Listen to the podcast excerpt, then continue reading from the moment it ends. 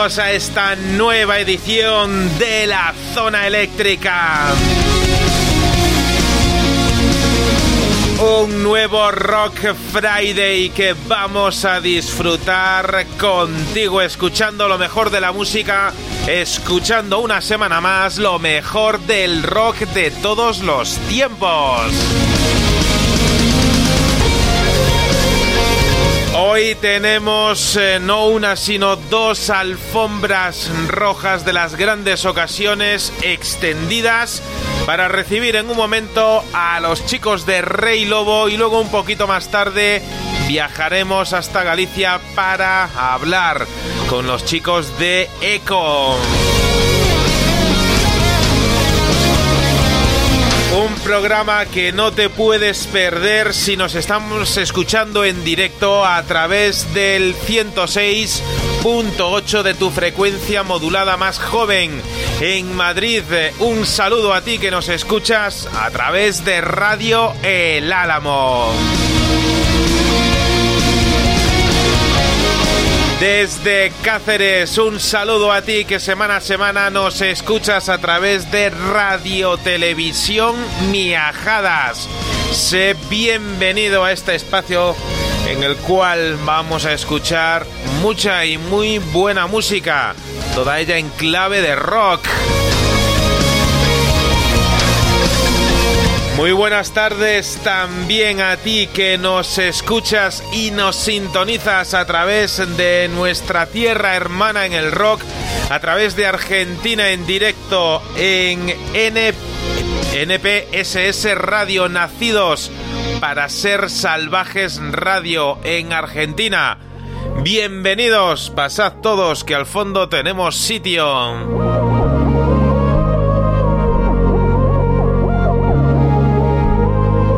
También queremos mandar un grandísimo y caluroso abrazo a los oyentes de ruidosfm.cl en Chile, que ahí nos escuchan en diferido todos los miércoles. Pues bien, ya hemos consumido 5 de los eh, 180 minutos de radio que tenemos eh, por delante. Os damos la bienvenida a la zona eléctrica. Hoy hablaremos en un momentito con los chicos de Rey Lobo.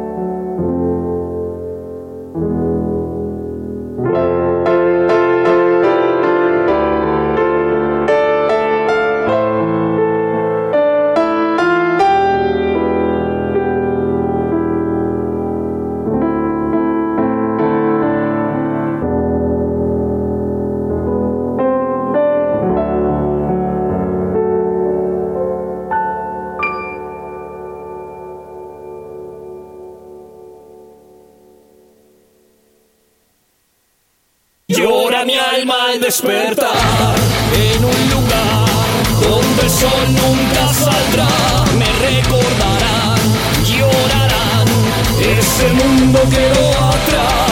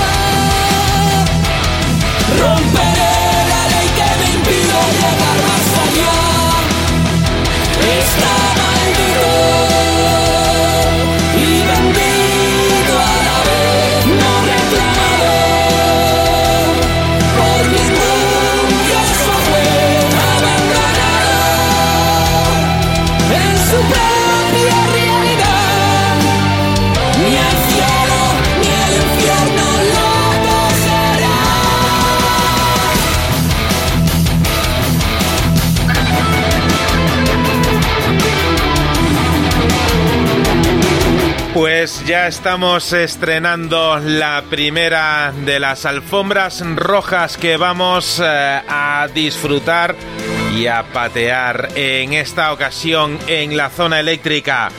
Tras eh, una intro, podemos decir que poco menos que enigmática, se abre con eh, este tema, con los olvidados, el octavo pecado.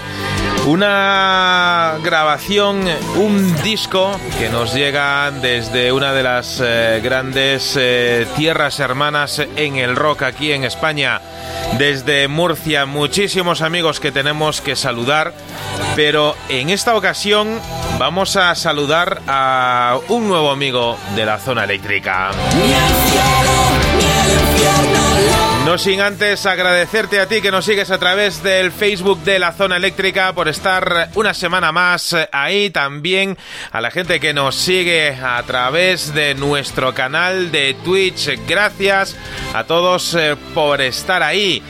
También eh, gracias una semana más eh, a nuestro gran gurú de la música en general, Ricardo Oliveira.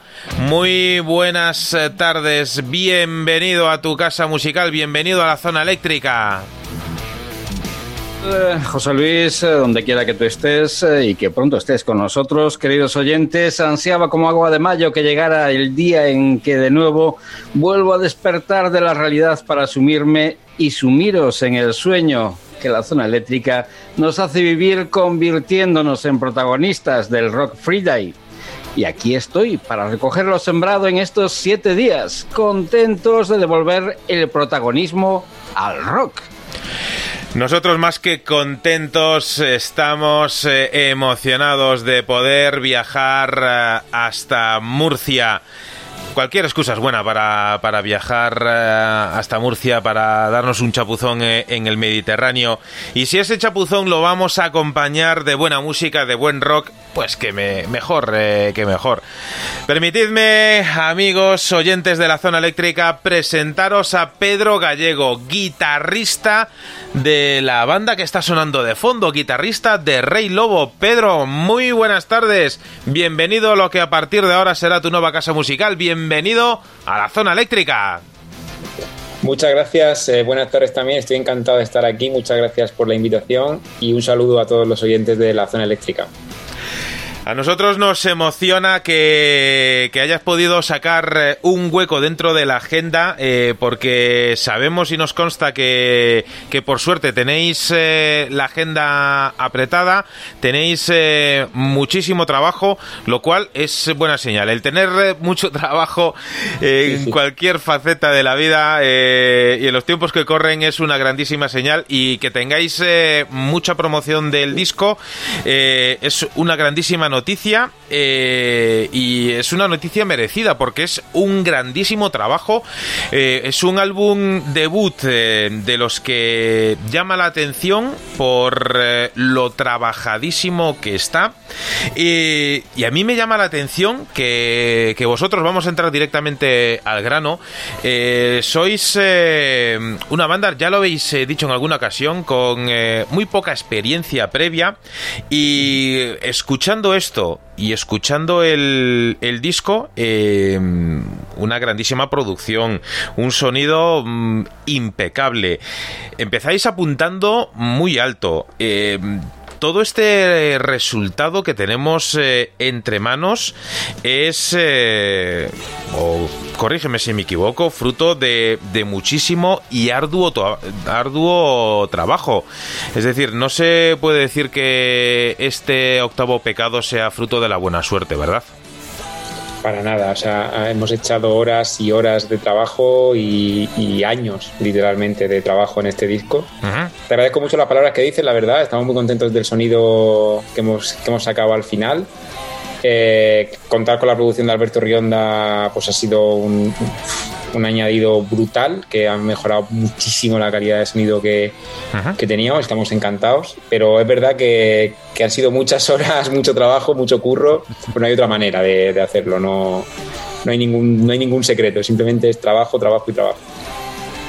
Porque evidentemente el, a ver, eh, cuando hay un nombre tan importante detrás eh, o dentro de las líneas de, crédito del álbum, pues eh, quieres que no, para, para la gente que, no, que nos conoce, pues el tener ese permíteme entrecomillar ese reclamo, pues eh, un algo de, de, tranquilidad ante lo que va a encontrar, pues eh, siempre tiene que, dar. Pero evidentemente, eh, y a pesar de que en España contamos por suerte con grandísimos productores, hay muy pocos reyes midas. Es decir, que el trabajo del productor se nota y, y es un trabajo que, que siempre destacaremos aquí en la zona eléctrica pero si la materia prima que hay detrás eh, no es buena, mm, no, no, llega a lucir del todo siempre el, trabajo del, productor, ¿verdad? Porque eh, cuéntanos un poco, eh, tú has llegado al mundo de la música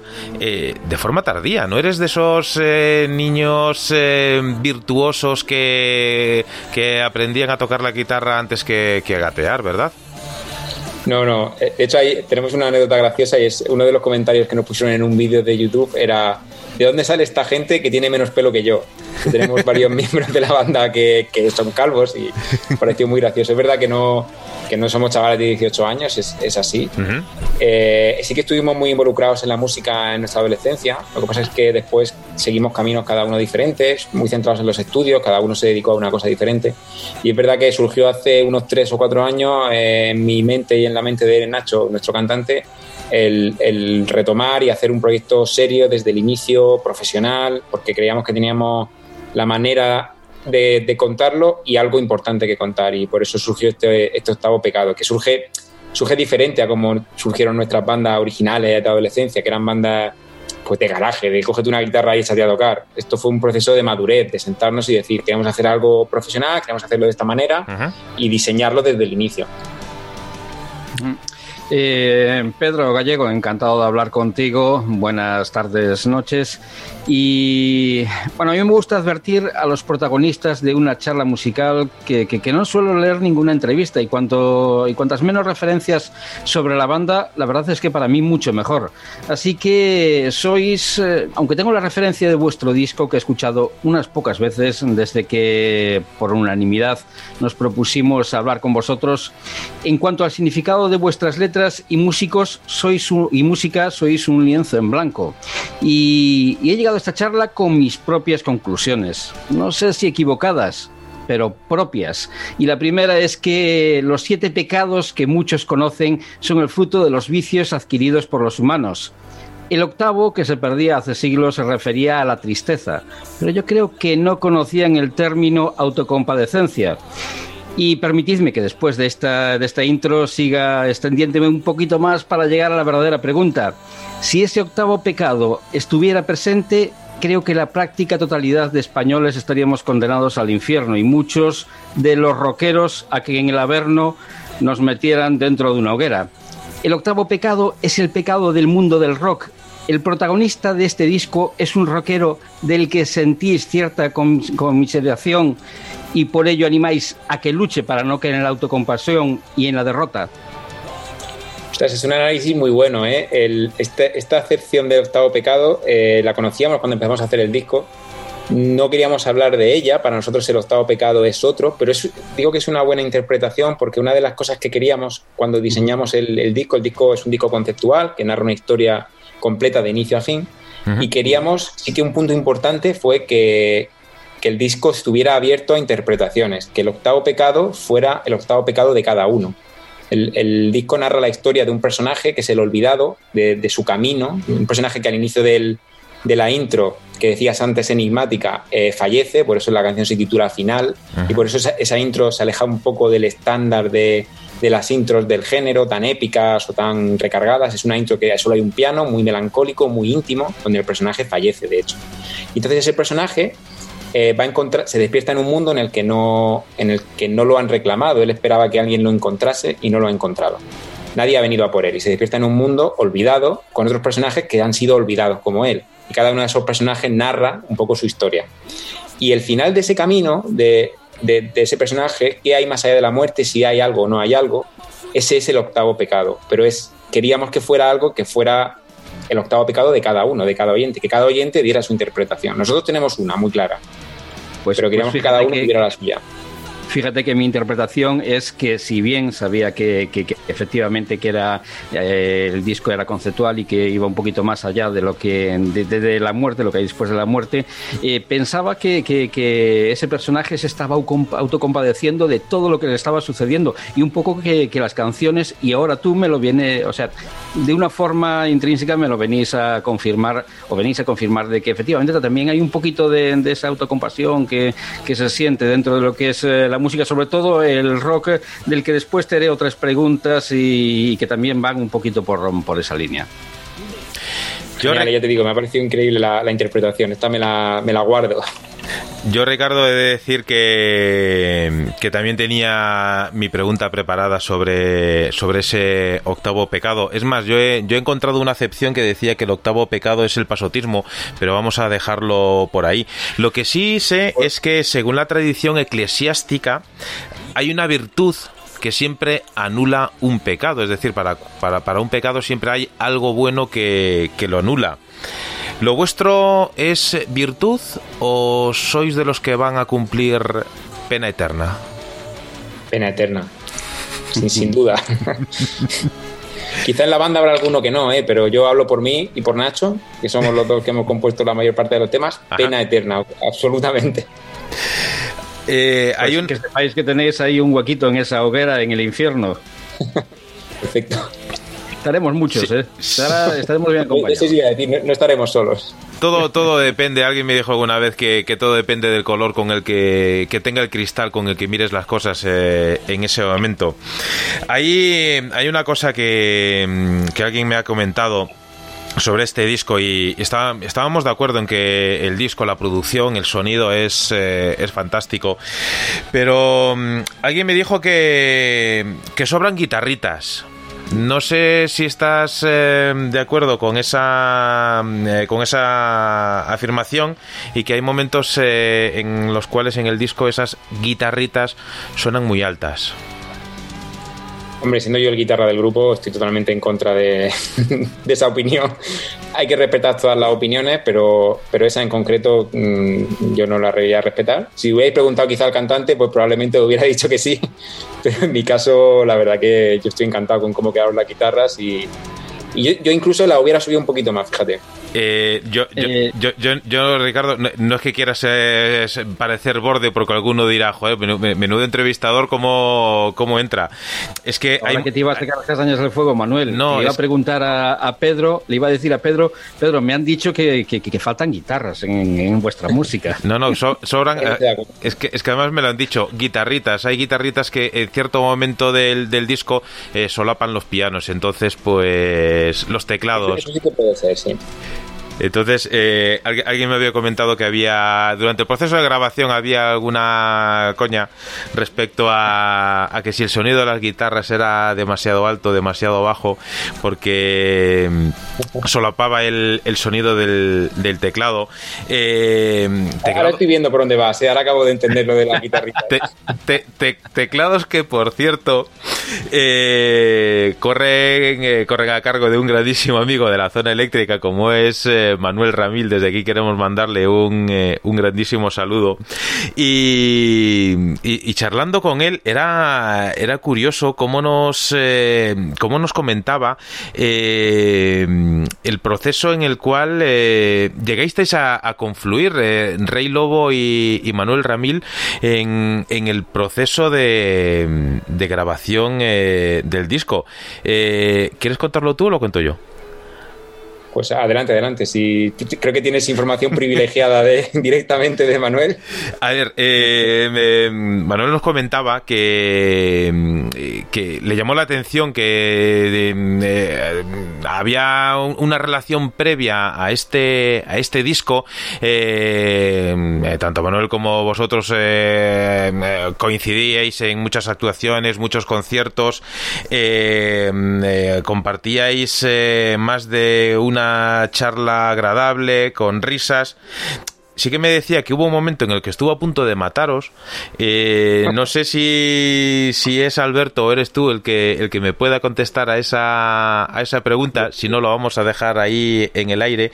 Pero que, pero que hubo un primer contacto eh, que Alberto le comentaba a Manuel, oye, pues hay una banda que, que quiere que le grabes los teclados eh, y demás. Y en el momento en que Pedro contacta con, con con, Manuel, ahí se descubre el pastel y, vamos, que, Manuel muy sorprendido de, todo el trato que había tenido con vosotros durante estos años eh, y que no solía la tostada, de que teníais eh, un disco en ciernes eh, y que queríais contar con, su colaboración al teclado. tal cual lo has contado. Es que mm, nosotros, la verdad, el cantante de nuestro grupo, Nacho, y Wenceslao, el bajista, eh, hemos sido muy fans de Avalanche de toda la vida y siempre que han venido a tocar por aquí cerca hemos ido a verlos. Sin la última formación, ya con Manu Ramí, pues realmente somos nos ha, nos ha, gustado de siempre Manu, desde que estaba en Warcry nos encantaba sus teclados y nos poníamos siempre en su lado del escenario a gritarle Manu, Manu, tal. Y joder, Manu, es muy tímido, yo no, lo sabía, cuando estaba ahí abajo no lo sabía. Y él nos hacía ese un gesto como, vale, ok, dejar ya de llamarme, chicos, ya está bien, no sé qué. Y nos trae Manu, Manu, Manu. Y recuerdo que un par, un par bueno, un par o tres de, conciertos ya charlamos con él después y, nada, así que le dije de, mira, tú, tú igual te metiste a la música para tener otro tipo de fan, pero esto es lo que hay. Esto, esto es lo que tiene. Estas tres personas, estos son tus fanboys. Y ya con la broma iba diciendo, siempre iba diciendo que éramos un fanboys. Y pues recuerdo cuando hablé con Alberto para lo de los teclados y le dije que habíamos pensado en Manu Ramírez a ver si se animaba y tal. Me dijo, vale, pues le pego un toque, se lo comento y tal. Le dije, joder, dile que somos los fanboys. Si le dices eso, vas a ver quiénes somos. Y nada, cuando le dijo eso, ya me llamó Manu, hablamos y me dijo, hostia, así te pongo cara, tío. No sé cuál de los tres eres. Sé que eres uno de los tres energúmenos que me gritaba Manu, pero no sé cuál de los tres. Pues y, nada, y así empezó la, colaboración. La verdad que fue, para nosotros fue una pasada poder colaborar con él. Después de tantos años de estar ahí viéndolo tocar y, y, hablar con él, que es un tío muy accesible, que pudiera colaborar en nuestro disco, fue un, una pasada, vaya. Es sin duda una, una grandísima persona. Ahora, ahora, ya, ya entiendo cuando me dice mm, que, que ellos, ellos, verán si quieren contarte por qué yo quería matarlos. Ya, ya voy, ya voy uniendo, tienes, uniendo y. Según éramos tres energúmenos gritándole. Y, y Pero vamos, que le gritábamos mano mano, que no te creas que gritábamos nada malo. Es que muy tímido él y no quería que le llamáramos. Pedro, eh, la verdad es que es, eh, es complicado vivir de, del rock eh, hoy en día en, en nuestro país. Y y si descontamos eh, el pasado año que, que nunca existió, el 2020, eh, la banda casi nos ha quitado el cartelito de, de la L, de, novatos, entre comillas, ya que lleváis algún tiempo, sabía que lleváis algún tiempo dentro de la música, pero en otros apartados en otros aspectos. Eh, y con esto añado de que es mucho más complicado vivir de, de, la, de, la, música, no, vivir del rock. Hay que, hay que ser claros y decir las cosas claras, porque de otras músicas algunos viven de maravilla.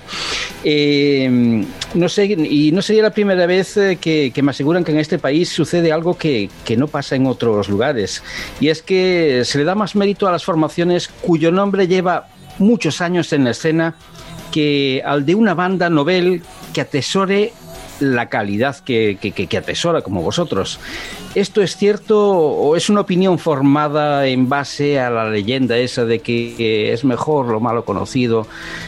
¿Creéis que, que aquella banda que empieza tiene más dificultad a la hora de, de tener un reconocimiento por parte del público? Sí que creo que el género en general eh, está un poco copado por como cuatro o cinco bandas eh, que todos conocemos, que son las que han estado ahí siempre y parece que van a estar siempre, uh -huh. y que luego justo debajo hay un, un, grupo gigante de bandas con muchísima calidad, pero que no llegan a ese reconocimiento tan masivo. Yo es algo que no, que no entiendo por qué es, no sé, no sé cuál es la razón de que, de que eso ocurra, pero yo creo que es una realidad, que cuesta mucho, lo que llaman el relevo generacional cuesta muchísimo, o sea, se ve que que, que, no hay bandas, que, o sea, no están surgiendo bandas conforme desaparecen. Y yo creo que eso es un problema para el género. Pero la razón, la causa no sé cuál es. No, ojalá lo supiera.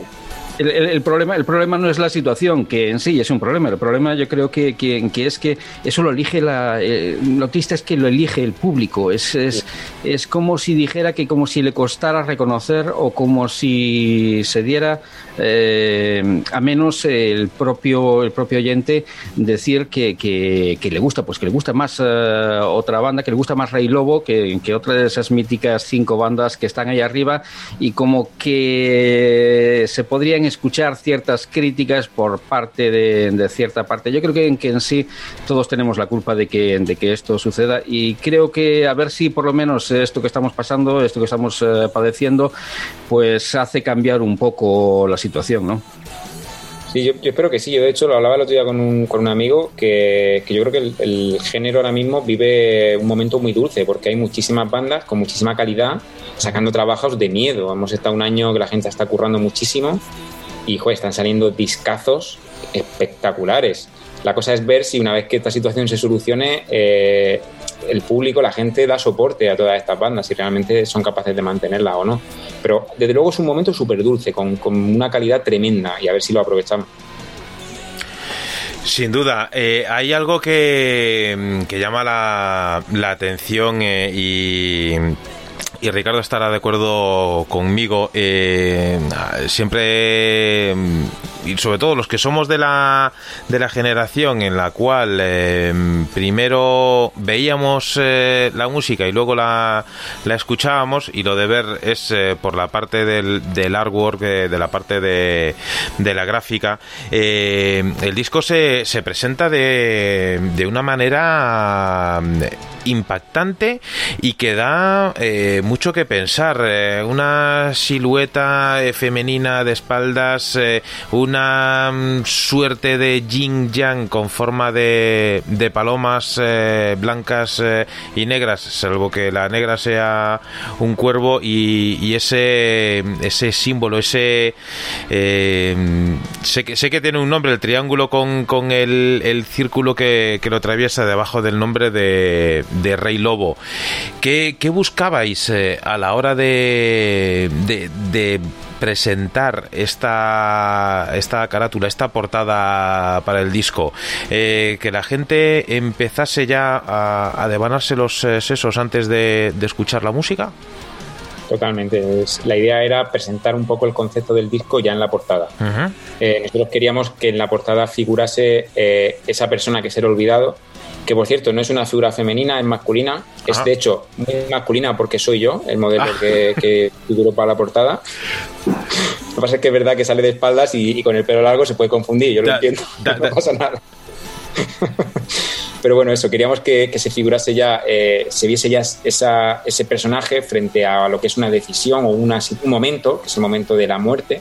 Está ahí frente a esa luz que, que, que no sabe muy bien qué es y tiene ahí como esas decisiones, no decisiones, sino esas respuestas a su camino, que son o la paloma blanca o el cuervo negro, y, y no sabe muy bien si habrá algo, si no habrá algo, si realmente va a venir alguien a por él, no va a venir nadie. Y queríamos ya que empezara el oyente desde la portada a, a a entender que de lo que queríamos hablar no son temas sueltos, sino es una obra conceptual completa. Eh, Manuel, eh, si me permites, y a raíz de este comentario tengo dos cosas que apuntillar. Sí, sí. Una es que, que yo te entiendo, Pedro.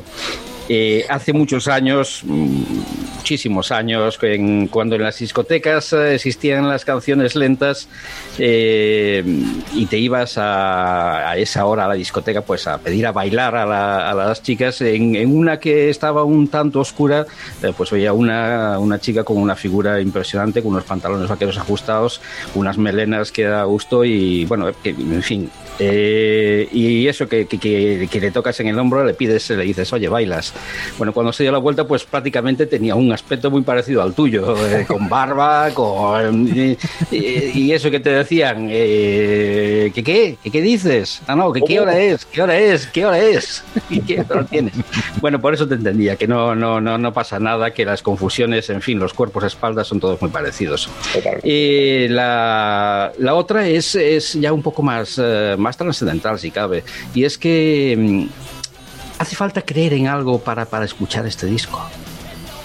No, de hecho nosotros, tanto Nacho como yo, no somos creyentes, somos, somos ateos y, y no creemos que haga falta. Sí que, por ejemplo, el, el bajista, eh, Wenceslao, sí que él tiene su propia interpretación del disco que es diferente a la nuestra. Nosotros lo pensamos con una idea muy clara, pero sí que quisimos favorecer esa ambigüedad y, y él, por ejemplo, cuando le contábamos lo que nosotros queríamos transmitir, nos decía, joder, pues yo cuando lo escuché, para mí el final del Camino del Olvidado era otro diferente. Para mí, el, eh, para él en concreto, el olvidado al final, en el último tema que es Requiem, que es el epílogo, es cuando realmente él está a las puertas de la muerte real y no sabe si va a haber algo o no. Eh, eh, para él la respuesta era que ahí el, el personaje había perdido la fe y para él su octavo pecado era haber perdido la fe en el último momento. Pero como acaba con el, con el leitmotiv del personaje que ha ido sonando a lo largo del disco, para él eso fue la respuesta de sí que había algo después. En cambio, para nosotros no, para nosotros la respuesta era que no había nada, que, que al final del disco acaba solo el olvidado y no había nada, no, no había nada después de la muerte, y para nosotros el octavo pecado era la fe. Entonces, en el mismo grupo ya tenemos interpretaciones diferentes. Mm, Pues yo me estoy eh, imaginando, o llegué a imaginarme cuando estaba escuchando en cierto momento vuestro disco, llegué a imaginarme que podría, que habría la posibilidad de, de una segunda parte de un disco conceptual que ya sería, eso ya sería la releche, vamos. Sí, sí, no, no lo descartamos. ¿eh? La verdad es que esta historia a nosotros nos ha apasionado, nos ha apasionado contarla y, y vamos, no, no lo descartamos en absoluto que en el futuro hagamos una segunda parte de este disco. Por, por- cierto, eh, formáis una banda y, y ahí es nada, ya la primera en la frente, un disco conceptual, que son palabras, eh, palabras mayores. Y, y es que si bien hacer un disco es realmente complicado, uno que se base en una temática y elaborar canciones que cuenten una historia eh, en, base, en base a eso, en base al propio disco, es- es- la verdad es como decía, es la rehostia. Y la verdad que casi antes de que, la verdad es que casi antes de que se formara la banda, sabía que el proyecto de este disco ya estaba un poco elaborado. Y preguntaros el cómo de este disco sería de necios. En realidad, pues sabemos que ya estaba un poquito preparado, que todo fue ponerlo en marcha, pero sí me interesa el porqué. Y ¿Esta es una forma de apostarlo todo en la primera, en la primera mano o, otra forma de marcar un territorio que desde hace mucho tiempo parece estar inhóspito en nuestro país y habéis venido a reclamarlo con vuestra música? Pues mira, la, respuesta es, no lo sé realmente. O sea, creo que la respuesta más honesta que te puedo dar es lo hemos hecho así porque era lo que sabíamos hacer, porque fue lo que nos salió del corazón y cuando nos sentamos Nacho y yo a hablar dijimos, los dos teníamos claro que tenía que ser un disco conceptual, porque son los discos que más nos habían marcado a nosotros y queríamos poner nuestro grano de arena ahí, queríamos hacer un disco como el que nos había encantado a nosotros de, de, adolescentes, un disco conceptual. Y la verdad que durante el proceso, porque yo todavía estaba abierto a opciones ahí, en plan, bueno, vamos a ver cómo va el desarrollo y vamos a ver si, si somos capaces, porque no es fácil plantear un disco conceptual, como decías, y sobre todo hay temas que tienes que sacar directamente. Este tema no me encaja en la historia, se va afuera y eso es duro también.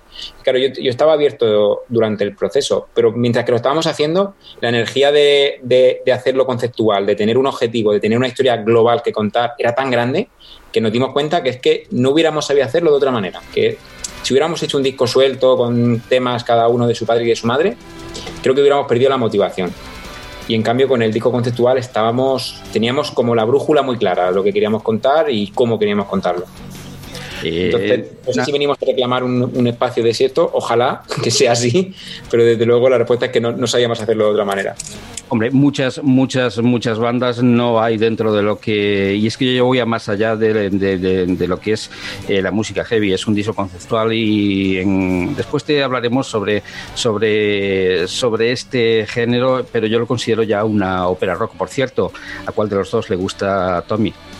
Le gusta a Cuatrofenia, perdón. Eh, ¿A cuál de los dos dices? ¿De Nacho de mí? Sí, sí de Nacho tuyo eh, o a ti le gusta Cuatrofenia porque tiene ciertos rasgos con, con la ópera rock de, de los Who.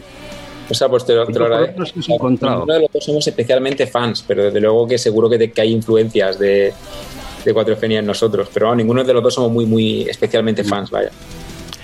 Yo lo que lo que me gustaría eh, y, y, no interrumpir de esta de esta manera porque porque justo eh, tengo tengo dos preguntas. Una eh, tenía tres, una me la ha pisado Ricardo. Pasamos demasiado tiempo juntos.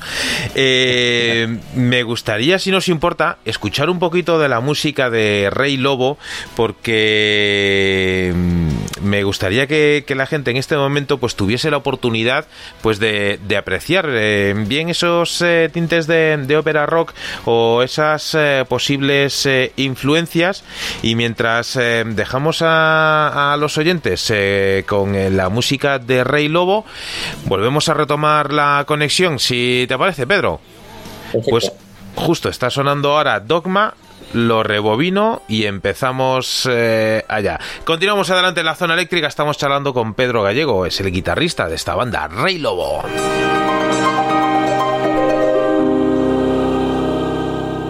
Solo soy quien recorre el camino perdido. Soy aquel que no puede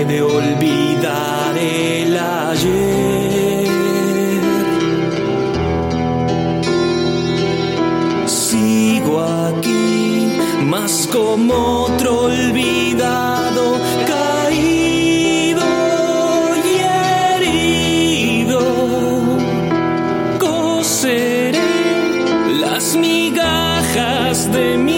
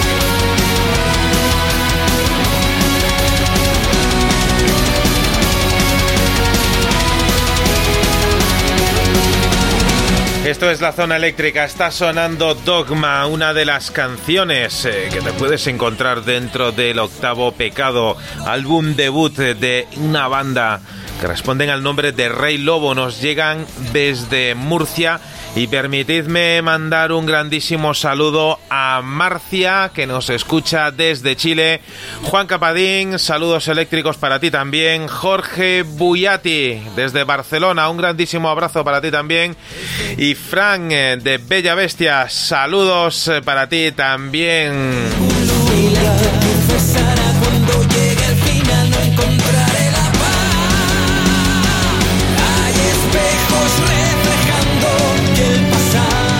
Ricardo, estamos eh, charlando con eh, Pedro, eh, semiculpable de, que este disco, digo semiculpable porque es la, la, mitad de culpable, no es que tenga, tiene, tiene bastante culpa de que a nosotros nos haya enganchado este octavo pecado. A mí hay muchas canciones, esta dogma que escuchábamos eh, casi de manera casual, digo casi de manera casual porque la, había puesto a propósito, es de... Si yo sí que me puedo mojar, sé que el artista no, pero es de, de mis canciones favoritas, sobre todo porque la... No sé utilizar el término correcto, pero la, la, forma en la cual está maquetada, primero empezando más tranquila y luego, luego reando cera, es eh, de, pues para mí, de, de, ese tipo de canciones que puedes escuchar eh, prácticamente en cualquier momento del día porque tiene, tiene trozos para, para cada momento. Eh, Pedro, cuando alguien eh, como vosotros en este caso eh, os metéis en el proceso de crear un disco conceptual como este y, ya parte de la, de la respuesta a una pregunta me la has, me la has hecho, a la hora de, de componer las canciones, más que componer las canciones, a la hora de escoger el orden de los temas. Eh, esto llega de la canción 1 a la canción 11. Eh, ¿Cogen este orden según las habéis ido compuesto? Cuando ya componíais las canciones, ¿sabíais eh, el orden que iba a tener? ¿O, ha costado mucho trabajo el, el, escoger que la canción 1 sea la 1, la 2, la 3, etcétera? Pues no, ha sido como, como te comentaba antes, como fue un proceso diseñado de cero. Eh, Nacho y yo nos sentamos eh, mm, a, charlar, a ver qué queríamos contar y cómo, y ahí ya diseñamos el orden de las canciones. Nosotros teníamos las canciones diseñadas antes de dar una nota, todas ellas. Y teníamos claro qué tenía que contar cada una y qué estilo iba a ser cada una, porque también intentábamos que no fuera solo todo muy monótono, sino que, que bebiera de mucha influencia. Y ya teníamos muy pensado, pues esta queremos que tire más para este palo, por ejemplo, Dogma teníamos muy claro que iba a ser como el clímax del disco, con esa canción coral en la que todos los personajes que se han encontrado con el protagonista cantan juntos y cada personaje interpreta, cada voz interpreta un personaje. Y eh, claro, teníamos muy claro que esa tenía que ser la penúltima canción, porque era el momento antes de que el olvidado se vea realmente solo. Había algunas canciones que sí que permitían más juego en el orden, como por ejemplo Águilas Blancas o Jauría. Sí, sí. Pero, pero bueno, al final si, no fue encajando todo bien casi desde el inicio. Oye, y cuando alguien eh, eh, compone canciones eh, que incluso con, con eh, cierto hilo, cierta mm, temática, si me permites, que incluso a vosotros os ocurría que, cada uno le daba una interpretación. Eh, cuando habéis tenido feedback ya de, del público y sobre todo del, del, público del público más, eh, más cercano, más, más íntimo, ¿ese feedback correspondía con la idea que teníais en mente o, o, ha habido público que, que, que había entendido las canciones de una manera totalmente distinta. Ha, habido de todo. Ha habido gente que sí que yo creo que ha ido muy encaminada a lo que queríamos contar. De eso nos han escrito eh, preguntándonos, oye, mm, ¿puede ser que el disco vaya de esto? O, puede ser que esta melodía que se esté repitiendo tanto, porque hay un par de melodías que se repiten mucho a lo largo del disco, sea la melodía que, que, habla del protagonista en tal zona. Eso sí que hay mucha gente que lo ha pillado. Y otros que nos han dado interpretaciones que no esperábamos para nada, pero que son igualmente válidas, que hay algunas que son muy, muy bonitas sobre algunos temas que pero porque nos ha pillado de sorpresa absoluta. Y yo creo que eso es algo súper súper bonito de la música, ¿no? Que cada uno al final coge una canción y la hace suya, ¿no? De, alguna manera. Mi, interpretación en, eh, sobre, sobre, sobre esto que habláis eh, es que hay ciertos interludios en, los temas que, que, parece que, que, esa melodía te traslada de un escenario a otro es, es, algo que me vino a la cabeza entre, entre las canciones e incluso hay algún tema, ahora mismo no recuerdo en cuál, que, que sí que parece que te traslada en esa misma canción de un sitio a otro. Puedes, eh, ¿Lo habéis hecho a propósito esto? Totalmente totalmente a propósito, sí, sí. De hecho, el, hay un par de leitmotivs que son como melodías identificativas de personajes. La más importante es la del olvidado, que es con la que empieza el disco, con la que acaba, con la que arranca Dogma, la que suena a lo largo de muchos de los temas y siempre suena en momentos muy claves de la historia, que, donde queríamos enfatizar eh, la presencia del olvidado. Por ejemplo, al inicio suena el olvidado, suena su leitmotiv muy melancólico, muy solo, realmente está solo, muriéndose. Eh, al final suena el leitmotiv del olvidado, pero suena con un delay que se va repitiendo a, negras y a negras con puntillo. una, manera de decir que, al final del camino del olvidado solo estaba él, solo estaba el mismo olvidado. En Dogma, en esa canción tan coral, empieza súper operística esa entrada de, pianos con el leitmotiv del olvidado, pero con muchos arreglos. Que yo ahí ya le dije a Manu que yo echaba en falta más guitarras, yo hubiera quitado todos esos teclados. Esos teclados lo hubiera quitado todo, pero bueno. claro. Al final cuando, cuando, cuando pensabais en la música, ¿recorríais también ese camino que queríais recorrer? Totalmente, sí, sí. Ha sido. Hemos hecho. La, idea era que, la música estuviera contando la misma historia que estaba contando Nacho en sus letras. Y, para eso hemos echado mano de todos los recursos que conocíamos. Y no, no solo el uso de leitmotivs, por ejemplo, que lo hemos explotado mucho, pero también hay, hay una armonía a lo largo del disco que cambia mucho, hay muchos cambios de tono y están siempre muy pensados a enfatizar lo que queríamos contar cuando queríamos que el olvidado, al inicio de la canción de Los Olvidados, donde el olvidado se despierta en ese mundo solo y, donde espera que alguien venga por él, pero no ha venido nadie, usábamos una atmósfera mucho más oscura, mucho más dura, más, más racada. Cuando, cuando está cabreado y quiere, y quiere expresar algo de rabia, utilizamos pues, guitarras más racadas, armonías diferentes. Sí que queríamos que la música contara también la historia. No sé, a mí me dio también la sensación que, que, que eh, cuando terminó, cuando el disco terminó, decía, bueno, pues ahora comienza aquí el infierno de Dante. Ya no lo han dicho varias veces esto, ¿eh? Sí que, sí que hay una semejanza, ¿no? Entre el camino del olvidado y el, infierno de Dante. por lo menos es el preludio. Después viene, pero lo vuestro es vuestro y lo de Dante es de Dante. A es lo que es del César y a vosotros lo que es vuestro. Hombre, compararse con Dante nunca es una mala comparación, ¿eh? siempre, siempre sale uno bien parado si le comparan con Dante. Esta, esta se me había ocurrido así a, bote pronto, pero la que tenía pensado es que, a la hora de, de hacer un disco de estas características, de este tamaño, yo es que, claro, como no, como de música, pues eh, me gusta escucharla, pero ya eh, Dios no me otorgó el don de, componer, ni mucho menos, ni siquiera de tocarla. Pero este, este disco, de este, de este calado, eh, a mí me resulta difícil si siquiera imaginar ¿Cómo, cómo, lo empezáis? ¿Empezáis con, con, la música y, luego van las letras o a las letras le encontráis una música?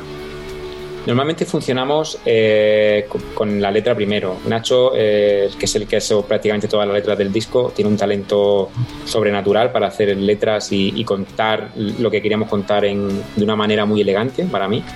Y normalmente partimos de una melodía y una letra que él ha arreglado y con eso yo normalmente voy construyendo la armonía, como te decía antes, intentando que, que la armonía vaya reforzando lo que estábamos contando en la, en letra. Ese suele ser nuestro proceso. Alguna canción la hemos hecho al revés también, ¿eh? pero lo normal eh, es ir en ese sentido. Y alguien como, como vosotros, eh, que, que, se ve que, como decía al principio, eh, el resultado de este trabajo no es eh, para nada mm, fruto de, de, esa buena suerte que, que mencionaba. Para, para, alguien como vosotros que sois meticulosos en el sentido de, que sabéis lo que queréis hasta los detalles de la portada, la ubicación de las canciones en el disco y demás, ¿Tenéis ya diseñado vuestro escenario ideal? Antes Ricardo comentaba el tema de los escenarios. ¿Este es un disco que es eh, más de, festival o de teatro? Ostras, pues no lo sé, la verdad. Ojalá de las dos cosas.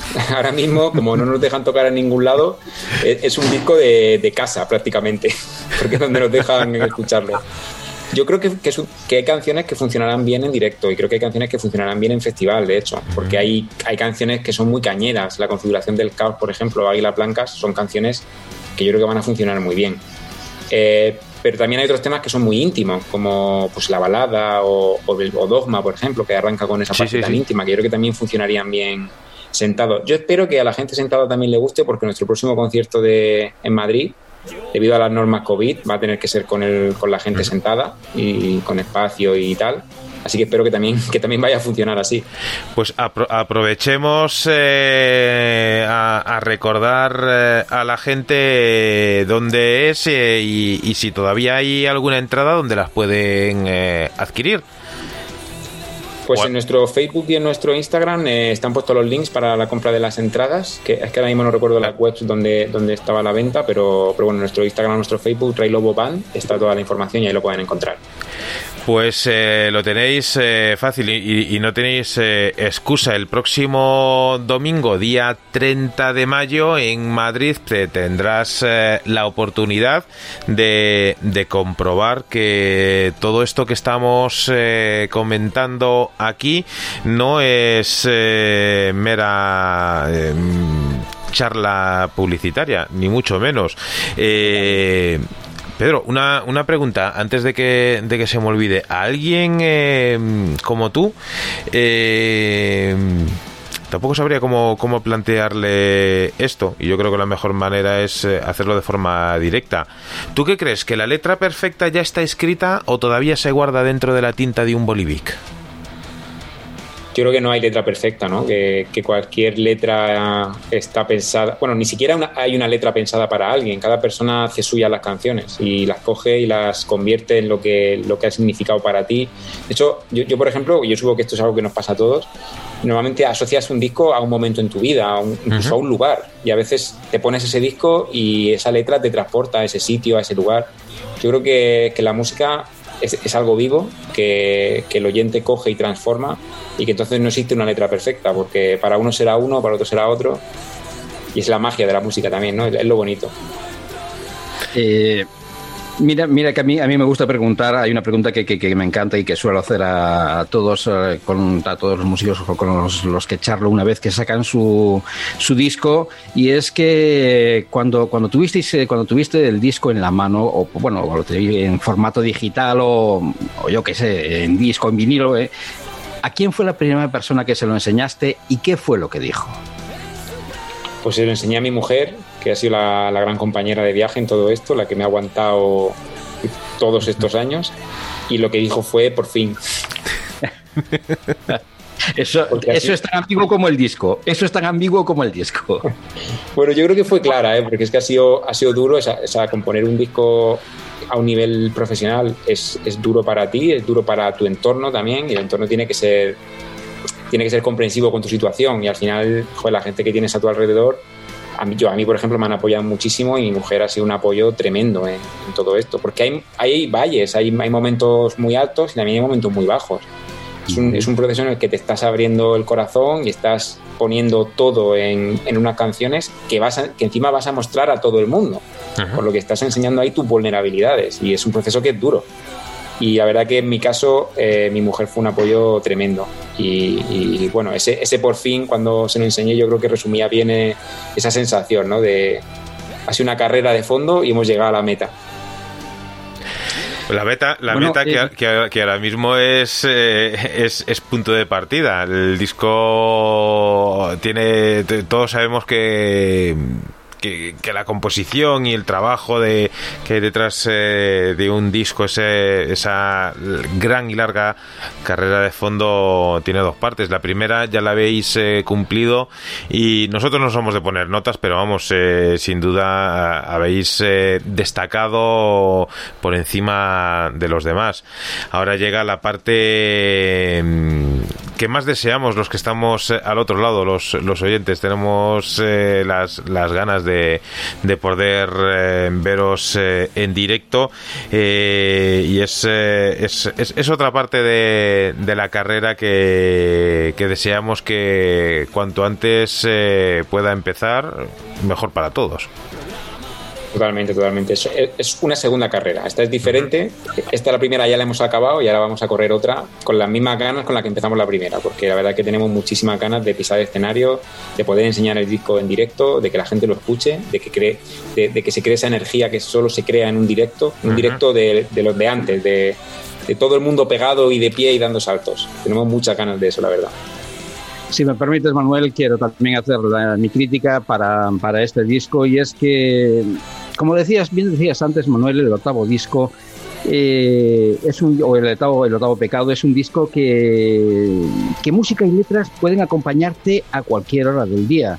Porque cuando te das cuenta estás cantando alguno de, de los temas del álbum. Y de alguna forma lo haces porque, porque toca tu vida. Las canciones que cantas, las cantas porque tocan, porque tocan tu vida y porque te hacen reflexionar. Pero mi consejo en realidad es escucharlo sentado en tu sofá con una luz eh, más o menos tenue y con un vaso con un par de hielos cerca. De esta forma podrás cerrar los ojos y ver la historia que guarda esta muy buena obra musical, El octavo pecado. Muchas gracias. Yo, yo no añadiría nada más para, para no estropear el, el, momento, pero sin duda, Pedro, eh, las, las expectativas que teníamos antes de, esta charla se han, eh, se han sobrepasado porque Sí que es cierto que, es eh, de esos eh, discos que, te llama la, atención. Eh, hoy en día, em, por suerte para el mundo de la música, hay muchísimas bandas, hay muchísimas producciones hay muchísimos medios, hay muchas formas de descubrir música y eso al final os obliga también a los artistas a, a, exprimiros y a sacar eh, de vosotros, eh, como habéis hecho en este disco, el 130%, si no más. Entonces, de, esta, de esta grandísima criba, más allá de, de, la pandemia, de, sino de, de la criba en, la, en el mundo en que vivimos, eh, que alguien despunte y que llame la atención eh, para nosotros es eh, sin duda un, gran motivo de alegría, de decir hay futuro, hay relevo generacional, no sabemos quiénes son eh, las bandas de hoy que mañana serán eh, los grandísimos eh, cabezas de cartel y que por razones de naturaleza básicamente tarde o temprano tendrán que, hacer y que sustituir a muchos que parece que en una espiral eterna nunca dejan de decir adiós como te decía, eh, descubrir este octavo pecado ha sido para nosotros eh, una gran sorpresa, una gran alegría. Eh, nos has descubierto y desvelado muchas incógnitas que teníamos detrás del disco. Hay otras que se nos han quedado todavía ahí, porque alguna que otra incógnita se nos ha generado, pero si te parece, te voy a anotar en la libreta mágica de las cañas pendientes para si lo tienes a bien, después de, un ansiado concierto, eh, continuemos eh, esta charla. Prometo que si voy a un concierto vuestro, eh, te, daré la murga delante del escenario y, te haré... Por, favor, por favor. me, vengaré en nombre de, Manuel. de Manu, perfecto, sí, sí. Me, me lo merezco, totalmente. Incluso se tirará de los pelos, Manuel.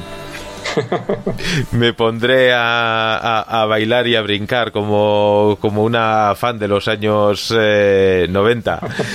Pedro, eh, ha sido un auténtico placer eh, poder eh, mantener estos minutos de radio contigo. Nos hubiese gustado continuar dos o tres horas más, pero me voy a prometer a mí mismo que, que vamos a volver a hablar más pronto que tarde, porque sin duda hay, hay mucha historia detrás eh, de este octavo pecado y aunque hemos eh, descubierto una, una parte, eh, tenemos ganas de, seguir descubriendo qué más cosas hay detrás de, esta banda de Rey Lobo. Gracias por aceptar la llamada de la zona eléctrica. Nuestras puertas siempre estarán abiertas para vosotros. Un abrazo enorme. Nada, el placer ha sido totalmente mío, es una charla excelente, me lo he pasado súper bien. Eh, muchísimas gracias por vuestras palabras, la verdad que las valoramos muchísimo y esperamos, pues, desde luego, espero sin duda eh, esa charla con una caña para terminar de contarte los secretos de- del disco. Si, si- si es lo mejor que tenemos eh, la, gente de sangre mediterránea, que la mejor forma de, de- discutir las cosas, sean buenas, sean malas, eh, es eh, detrás de, una caña. Y no vamos a hablar de, comida, que los que todavía no hemos eh, cenado estas horas o, o alguno desayunado, pues eh, sería un auténtico pecado. Valga el chiste. Totalmente. El noveno, ese sería el noveno pecado. Detrás de una caña o de un albariño. Eso es. Lo dicho, Pedro, muchísimas eh, gracias. Vamos a continuar adelante con tu permiso en la zona eléctrica y ahora mismo, pues mira, estaba sonando de fondo esta rebelión, grandísima canción que con tu permiso escuchamos desde el principio. Muchísimas gracias. Muchas gracias, un abrazo, hasta luego.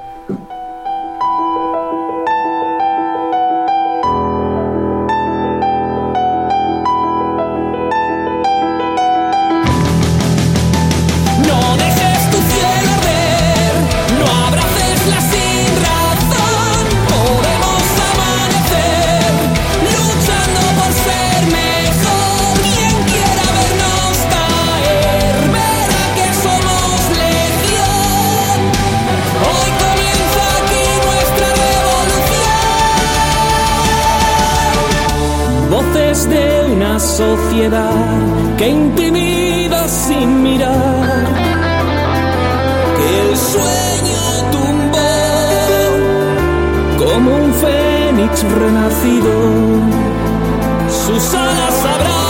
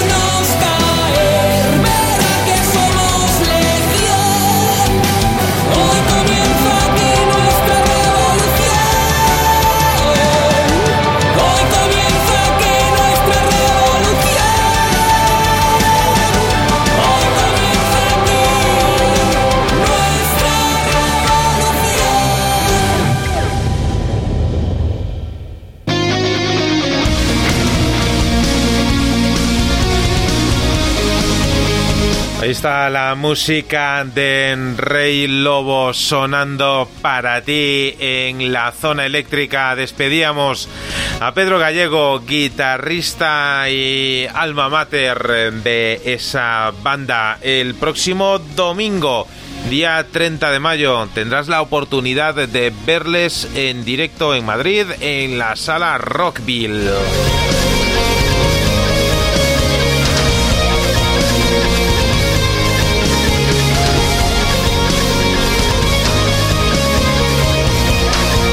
Mientras retomamos conexión con nuestro gran gurú de la música, Ricardo Oliveira, vamos a dar eh, bienvenida en la zona eléctrica a unos eh, grandes amigos del programa.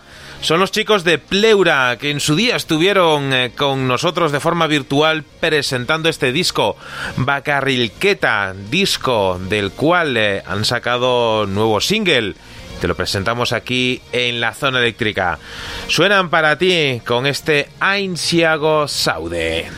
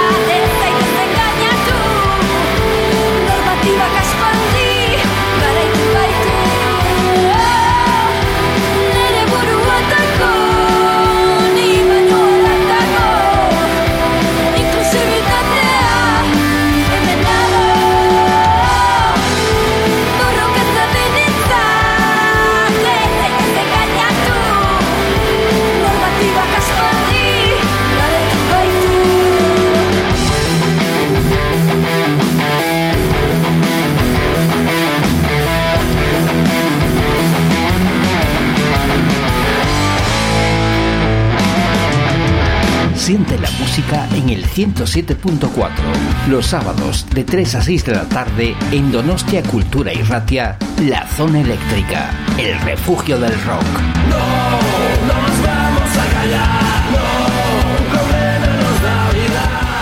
Siente la música en el 108.0. Los domingos a las 8 de la tarde en DSK Radio, La Zona Eléctrica, el refugio del rock.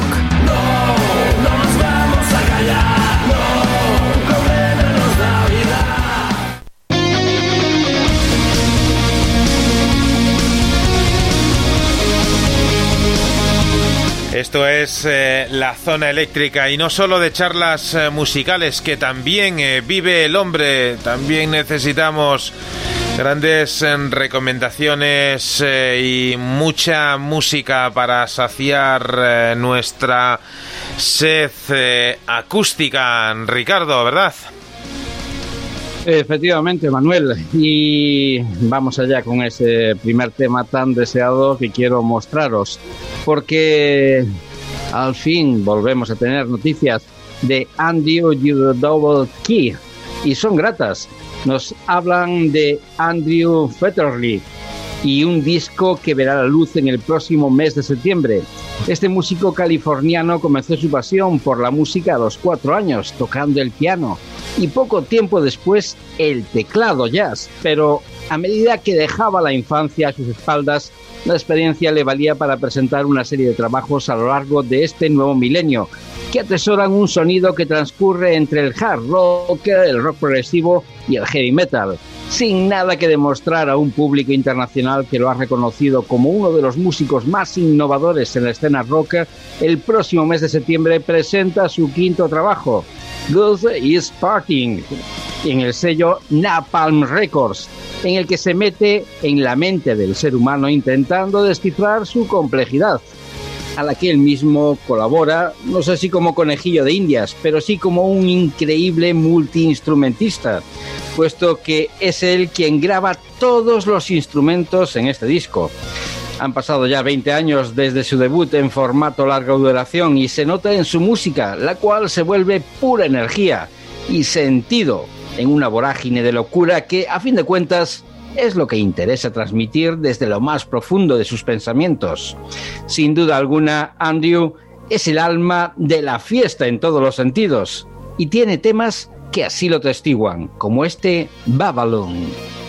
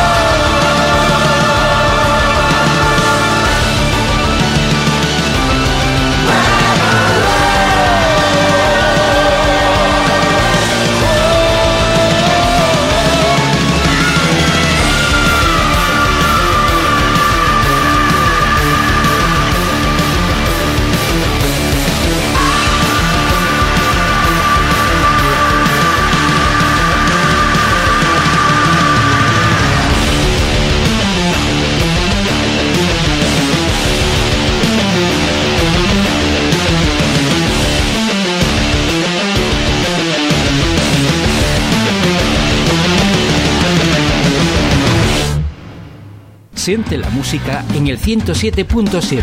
Los viernes a las 9 de la noche en Radio Televisión Miajadas, La Zona Eléctrica, el refugio del rock.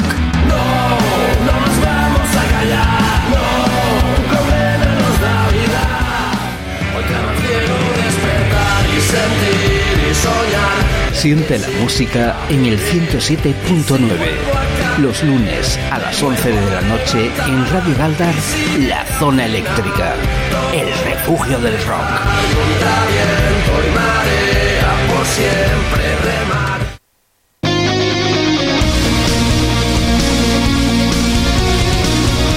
Menuda recomendación, eh, como siempre. Y en un eh, ratillo eh, vamos a viajar de nuevo de forma virtual. Iremos eh, hasta Galicia para charlar con los chicos eh, de ECO. Pero mientras tanto, podemos eh, saludar una semana más a nuestro gran gurú de la música en castellano, José Luis Ruiz. Saludos eléctricos, bienvenido a tu casa musical, bienvenido a la zona eléctrica de nuevo. Pues encantado, bien hallado. Eh, ahora que no sé si tenéis oportunidad de, verme con un fondo pseudo virtual y pseudo extraño por la ubicación en la que me encuentro por una cuestión de fondos. Y bueno, ahora no me veis, pero bueno, ya llegará el momento en que, en que nos veamos las caras. Y la verdad es que estoy hecho un eh, cachalote saliendo del mar. Estoy encantado de volver a estar en la zona eléctrica. Estoy encantado de volver a estar con estos dos grandes de la radio y estoy encantado de volver a estar sobre todo con vosotros para transmitirnos mutuamente el poder del rock. Intuimos perfectamente, José Luis, y mira que antes hacía mención, eh, cuando hacemos nuestra anterior, eh, nuestra anterior entrevista, hacía mención, con Rey Lobo hacía mención a, ese octavo octavo pecado eh, que y mencionaba que muchos de los rockeros debería, se van a ver en el infierno ahí metidos en una pila. A ti ya te vemos ahora mismo en, en medio del fuego. Vamos, eh, que te intuimos eh, perfectamente. Te has hecho un chaval, por Estoy cierto. con ganas de estoy, estoy con ganas de quemarlo todo. Gracias Ricardo, tú que me ves, tú que me ves con buenos ojos y que te has tomado mi tinda. Mejor que te veo mejor que, que, que Manuel, que, que dice que no te ve, pero sí, sí, algo se adivina. Eh, no, yo lo que estaba lo, que- lo- lo que estaba diciendo que estamos transmitiendo en directo a través eh, de Twitch, eh, luego en un ratito volveremos al Facebook, solo que mira, pues mira, ya que ya, ya que estamos, mira, voy a, a darle así un, un segundito y eh, a la gente que nos está viendo ahora mismo a través de Twitch, pues ahí podéis ver a nuestro gran gurú de la música en castellano que está en modo avernizado, si existe la, la palabra, espero que no, porque me la he y es eh, horrible. Lo que sí puedo hacer, pues mira, ahora, ahora que, estamos todos eh, de vuelta y que desde hace ya un, par de semanillas contamos en la zona eléctrica con eh, una nueva colaboración que, que a mí me gusta mucho la forma en la cual sacamos eh, punta y creamos eh, conversaciones, que no polémicas, de sus propuestas eh, musicales, voy a dejar aquí eh, apartado ahora mismo la, la siguiente recomendación musical. ¿Y, y qué os parece si, si escuchamos lo que Andrea, desde el programa My No Generation de Radio Matorral, que semana a semana la invitamos y amablemente acepta la invitación que se pase por aquí por la zona eléctrica. ¿Qué os parece si escuchamos lo que nos tiene que contar eh, en esta ocasión? De maravilla. Perfecto, A mí me pues... parece fantástico, me parece fantástico Manuel porque aunque no he tenido eh, oportunidad de hablar con ella, sí que tengo que decir que esta futura eh, promesa de la radio, eh, yo estoy encantado de compartir también con ella este rato de rock and roll. Pues eh, ya lo ves, Andrea. Adelante, es tu turno. José Luis, saludos a todos los oyentes de la zona eléctrica. Eh, como dijisteis la semana pasada, aquí todo el mundo tiene su opinión, hay que respetarla, te guste bien, no te guste mm, tu problema. Y bueno, lo primero decir que, oye, eh, me alegro de haberos hecho sacar tanta chicha de la frase que dije el otro día de U2 talaron a hachazos de Joshua Tree para reinventarse con Actum Baby. Yo tengo que intervenir hoy aquí, aunque sea una semana más tarde, y me voy a guardar también ese lado subjetivo porque, claro, soy una gran fan de U2. Entonces, el tema era, ¿fue Actum Baby una metamorfosis natural de U2 o fue un poco ligado a los cambios, eh, a los intereses de la industria musical, a lo comercial de, de aquel momento de principios de los 90? Bueno, lo que estaba claro es que U2 estaban eh, americanizando demasiado, vamos a decir de alguna manera, y querían hacer algo que, que no hubieran hecho antes. De América se mudaron a Berlín, donde nació pues ese rock más europeo, por decirlo de alguna manera, y a diferencia de bandas eh, quizás como Iron Maiden o Kiss, eh, por decirte algunas, eh, que sí siguieron fieles a su estilo original y, y lo han, a su sonido original y lo han seguido siendo hasta sus últimos discos, Udo sí que cambió su sonido notablemente en la época de los 90, pero creo que supieron mantener la parte orgánica a pesar de que, de que incluyeron nuevos sintetizadores, eh, la parte orgánica estaba ahí. Por ejemplo, eh, ya te nombro a Duran Duran, ellos sí que a mediados de los 90 y principios de los 2000 eh, se pasaron completamente a lo comercial del momento con ese sonido más pop, colaborando incluso con, con Justin Timberlake, pero U2, sin embargo, me parece que sí supieron adaptarse muy bien a las circunstancias sin borrar, sin, sin eliminar su esencia. Sí que es verdad que cuando haces un repaso por la discografía de, de muchos grupos y llegas a los 90, raro es el grupo que, que nos haya visto influenciado, pero como os digo, creo que U2 sí que mantuvieron esa esencia, esa parte orgánica, al menos con, con el Actum Baby, que es el disco con el que ha nacido toda esta polémica. Yo creo que, que U2 a lo largo de su historia ha pasado por diferentes estilos, desde un rock, digamos, más clásico en sus inicios en los 80, luego en The Joshua Tree y Rattleham se impregnaron un poco, eh, eh, experimentaron un poco con el blues y el soul estadounidense. Con el Actum Baby se reinventaron completamente, lo vuelvo a decir, sí. Eh, sí que quizás puedo estar de acuerdo con lo que dijisteis de que Actum Baby quizás fue el detonante que derivaría en, en Zuropa y después claramente en pop.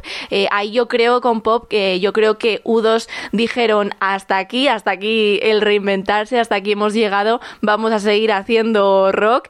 De ahí luego el All That You Can Leave Behind comenzando en los 2000 o así un poco más suave para luego desembocar en el How to Dismantle an Atomic Bomb y No Line on the Horizon hasta ahora con eh, estos dos últimos álbumes Songs of Innocence y Songs of Experience eh, bueno que te gusten o no pues ahí están y los fans han seguido cantando y, y desgallitándose con alguno de los temas que, que han tocado en sus conciertos. Por lo tanto, sobrevalorados, a mí me parece que no, que han sabido pues adaptarse a diferentes circunstancias y han sabido hacerlo muy bien en cada una de ellas, para gusto los colores, ¿eh? eso que quede claro.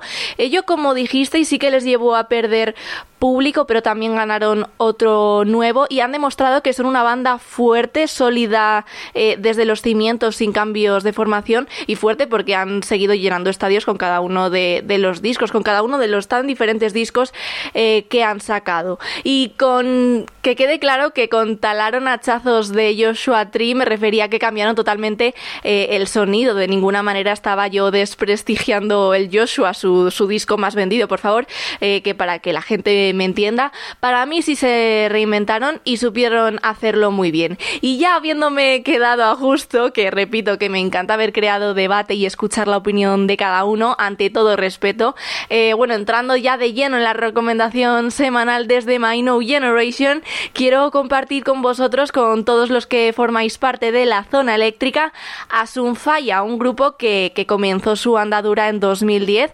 comenzó deleitando con La Resistance, su primer primer trabajo de experimentación con el reggae. Y en 2019 nos regalaron, eh, sí, nos regalaron eh, un álbum en el que se despidieron un poco del reggae para adentrarse en un rock con una clara influencia noventera que nos recuerda un poco a bandas como Soundgarden o, o El disco se llama Horizonte de Sucesos. Estos dos últimos años han estado sacando videoclips con algunas de sus canciones y yo con vosotros quiero compartir Escandalosa, eh, que acaban de sacar el videoclip hace un par de semanas, para que os impregnéis un poco más de estos Sunfalla que estarán tocando el domingo 23 de mayo en la Sala Vesta de Madrid, tras más de un año sin subirse a un escenario. Son Sunfalla, Escandalosa.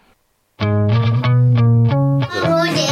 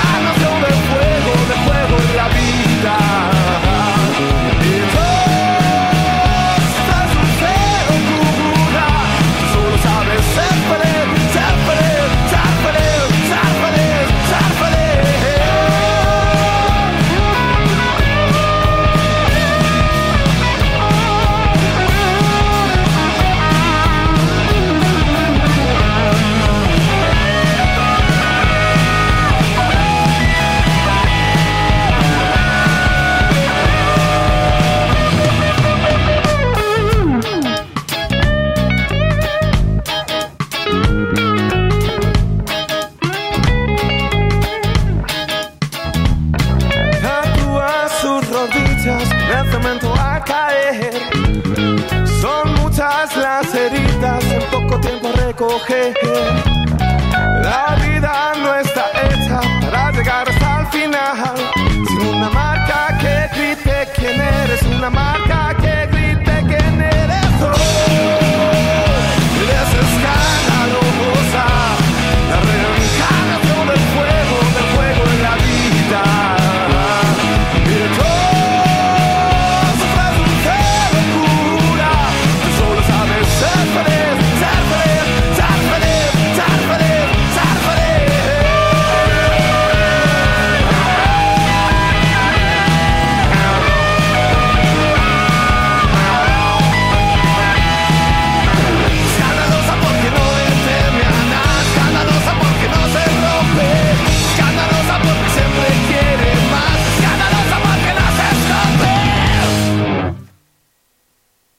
Siente la música en el 107.4.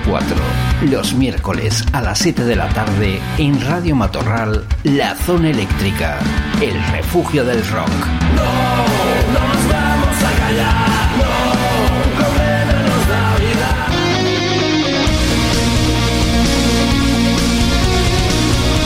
Todos los miércoles a las 7 de la tarde puedes escuchar la zona eléctrica en Radio Matorral y los domingos por la tarde My No Generation con eh, Andrea García. Ahí estaba la recomendación musical de esta semana, la música de Sunfire. Pues vaya, vaya recomendación más buena, este escandalosa. Hay que decir que no es una evolución eh, natural eh, pasarse de la música reggae a este mezcla de psychobilly con cierta cierto sonido grunge, con cierto sonido eh, ska, no sé, tienen muchas cosas, pero todo lo tienen, lo tienen bueno. Enhorabuena, Andrea, la recomendación eh, ha sido fenomenal. Y respecto a los U2, todo lo contrario. Yo nunca dije que, los U2 eh, se volvieran comerciales en los 90. Todo lo contrario. Se volvieron bastante más experimentales con toda Europa y con todo lo que vino detrás de ese álbum. Los 90 fueron eh, para, para y compañía un, una forma de, de decir que hacían lo que ellos querían, hacían lo que, lo que les gustaba y precisamente cuando fueron más comerciales fueron en sus, en sus inicios.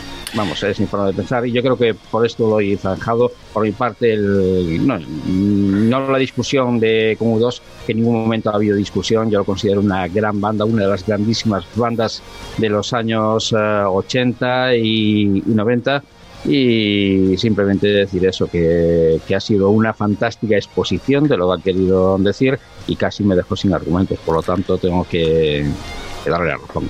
Por supuesto, vamos, ni mucho menos eh, discusión ni, ni, nada por el estilo. Es más, aprovechábamos eh, eso para, para, establecer quizá un punto de inflexión, de decir, ¿cuál ha sido para uh -huh. ti de, de, de tu grupo favorito, el, el disco eh, con el cual eh, establecieron ese punto de, de, decir hemos roto con el pasado y esto es eh, una nueva banda. Desde aquí, Andrea, te, te, invito a que cuando quieras y puedas compartir minutos en directo con nosotros, pues sin duda va a ser más amena la... Mm, la, la, charla y el intercambio de, de ideas eh, y sobre todo más, más fluido.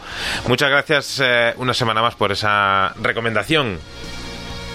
Y, eso que es un No Generation. Si llega a ser su Generation, pues menudas lecciones estaba dando. Su Yes Generation, efectivamente.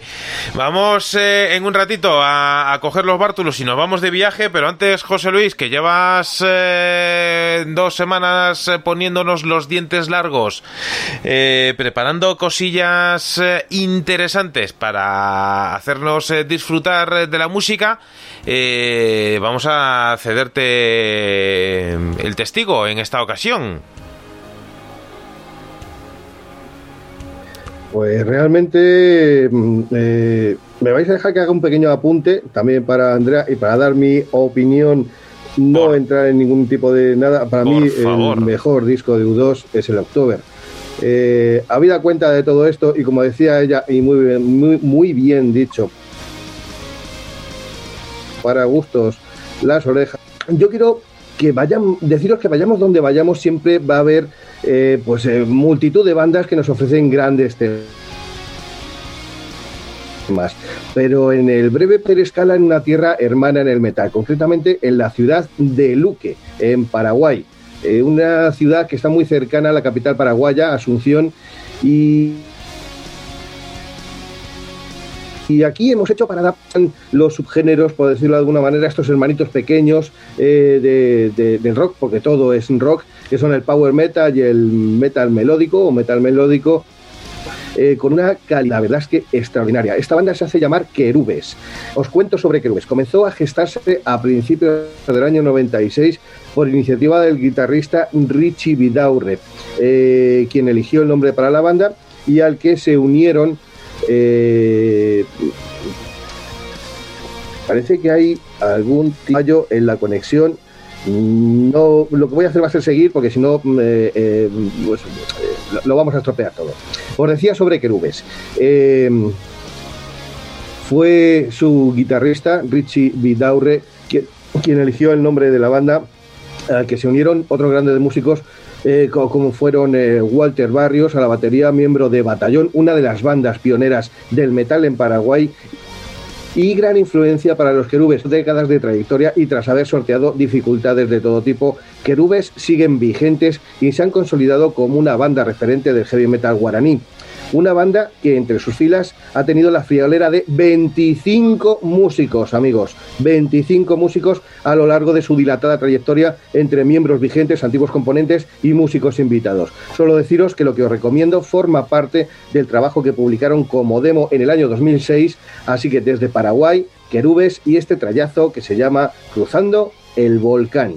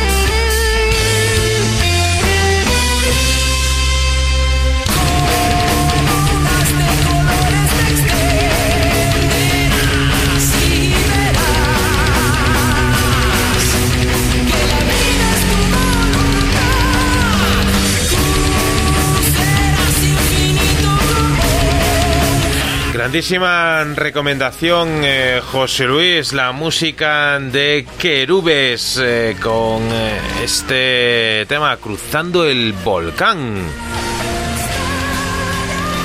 Vamos a continuar adelante con, eh, con más eh, música. Vamos a viajar de nuevo hasta Murcia mientras eh, José le, le, saca el mute al, al a la conexión. y antes estábamos en Murcia charlando con nuestros amigos de Rey Lobo y ahora vamos a volver a Murcia ya que desde ahí, grandísima tierra, madre de muchísimas, muchísimas bandas. No quiero nombrar ahora mismo a, a ninguna porque sé que, que me voy a dejar alguna y es para matarme. Eh, muchísimas bandas amigas de la zona eléctrica, por los chicos eh, de House of Down publican en forma de sencillo lo que es el primer adelanto de lo que será su segundo álbum de estudio, Magical Romance. Un tema muy personal, eh, único, con el cual eh, el público se va a sentir sin duda identificado. La música de House of Down eh, sonando para ti en la zona eléctrica con este Magical Romance.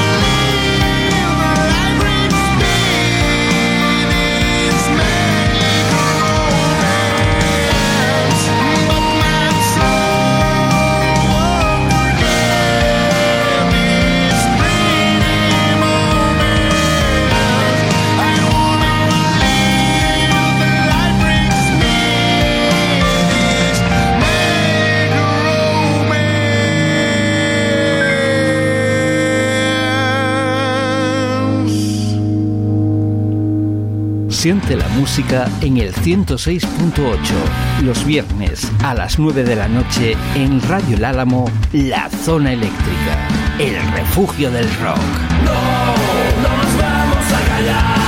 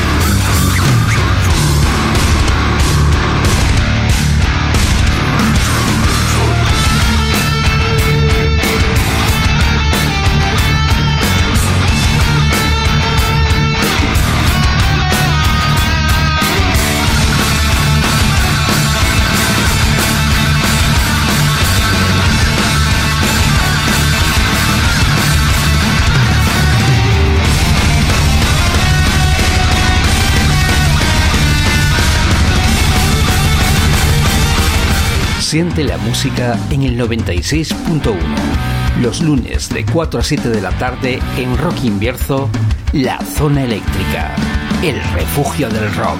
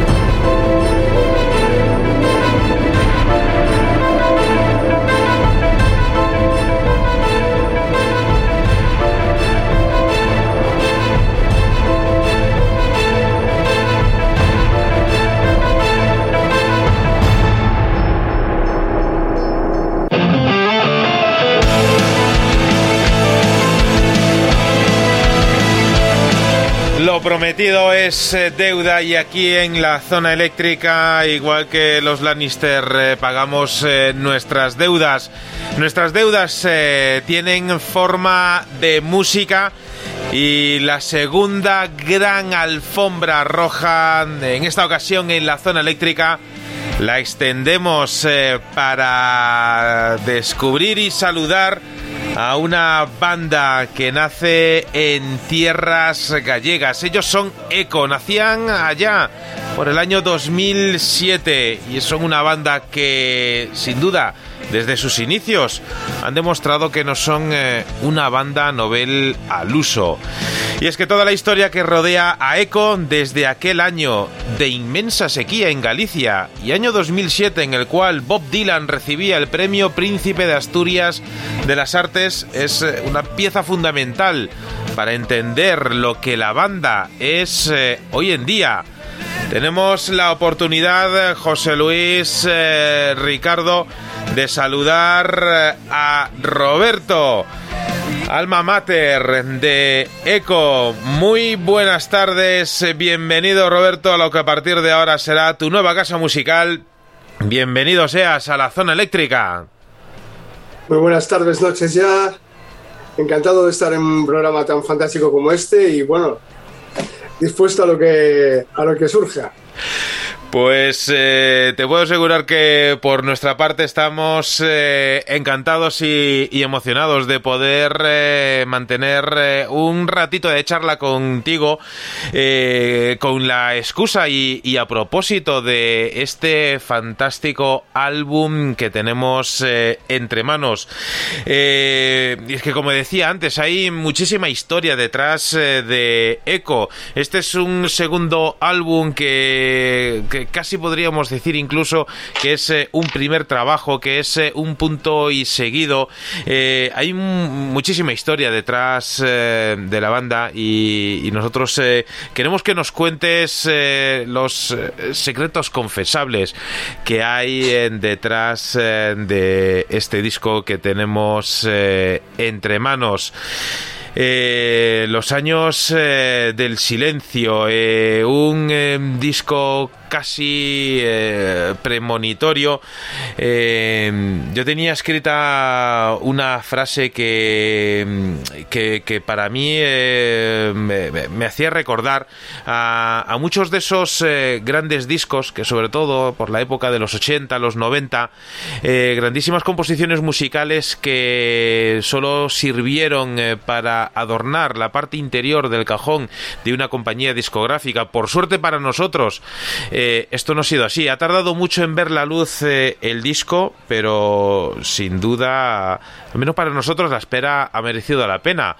Eh, ¿Qué tal eh, vosotros? ¿Habéis sentido alivio en el momento en el cual habéis podido tener entre manos esta criatura?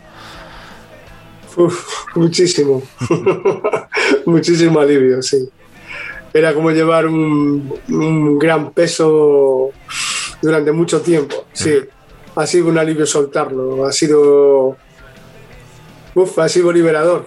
Podéis imaginar, eh, pues hombre, 11 años de silencio desde el año 2010, Que en el que abandoné pronto. la banda. El disco se grabó en el año, en el verano del 2019 Sí. iba a salir en Navidades del 2019, iba a salir en las Navidades de ese mismo año. Y bueno, eh, ya no voy a decir más, porque debido a la pandemia, pues hemos tenido otro año y medio más de retraso hasta poder soltarlo. Entonces, sí, ha sido. Ha sido un parto largo, larguísimo, difícil, complicado. El niño venía de culo totalmente, pero bueno, ahora, ahora ya está, ya está jugando y, y bien, ha sido bien acogido en el barrio. Y gracias a, bueno, gracias a todos por la acogida, porque está siendo fenomenal. La verdad es que estamos súper, súper felices de la acogida que está teniendo. Y bueno, lo que decías tú, prácticamente nos lo hemos tomado como un grupo novel. ¿vale? Hemos salido con la misma humildad que si empezáramos. Mm, Sí, tenemos nuestros, nuestros seguidores de, de la primera época que se quedaron ahí, que, que siempre han estado en contacto con nosotros y preguntando por el grupo y preguntando por la actividad del grupo. Esos están ahí, están, han sido fieles durante todos estos años. Y, y los nuevos, los que nos están descubriendo ahora, pues estamos trabajando para ellos también y con la, con la mayor humildad, como si fuéramos un grupo nuevo. Hola, hola Roberto. En cuanto a lo que decías, eh, tenía preparado por aquí una, una pregunta que bueno que tiene una reflexión escondida. Y es que yo escuchando ese trabajo me, me sucede una sensación que me resulta un tanto, un tanto rara. Y es que vuestro disco parece ser en cuanto a la música una evolución natural, como si entre réplica y los años del silencio hubiera habido más discos. Esa es la sensación que, que, tengo. Pero también a la vez como si hubieran pasado mil años y los hubierais pasado envejeciendo con la banda para convertiros en un gran reserva que se ha descorchado para una ocasión especial. Aunque también espero que haya muchas más ocasiones especiales. Pero el mensaje de vuestras letras han dado un cambio enorme. Y aunque con la misma calidad el mensaje cala mucho más hondo y llega mucho más adentro. Y es aquí donde todo se convierte en un torbellino de sensaciones. Por un lado, quería volver a encontrarme con lo seco de hace 14 años, pero por otro lado, lo que me he encontrado es algo que me supera con mucho a mis expectativas. ¿Sois conscientes del cambio que, que habéis dado? Y no me refiero a que los años te hacen cambiar, sino a que ya os conocía y que ahora os vuelve a escuchar, va a descubrir una nueva banda. Uf, eso que acabas de decir es muy bonito. y bueno, la verdad es que es, bueno, es justo lo que, lo que he estado deseando escuchar durante todos estos años de silencio, ¿no? Que el día, el día que saliera el disco es justo lo que, lo que deseaba escuchar. Que el disco ha mantenido su esencia, o sea, que el grupo ha mantenido su esencia, Ajá. que ha evolucionado, que ha crecido, que, que ha dado un paso adelante en el sonido, en el concepto del sonido y que sobre todo lo más importante, que, es, que suena a eco, ¿no? Eso es lo más, mi mayor, mi mayor eh, desvelo cuando, cuando estaba haciendo este trabajo era eso. Eh, bueno, por una parte eh, era difícil que no sonase a eco porque bueno, las composiciones las, las sigue haciendo la misma persona, ¿no? Pero claro, son 14 años, eh, tú como persona evolucionas, como músico también evolucionas, pero bueno, lo que dices, la evolución de las letras, por ejemplo, ¿no? Sí que eh, yo creo que estas letras es, no es que estén más trabajadas, porque están igual de trabajadas que las otras, sí. pero sí que quizás en este trabajo he conseguido ser más directo, más preciso, quizás, ¿no? Más preciso con lo que quería decir y sobre todo con el mensaje que quería lanzar.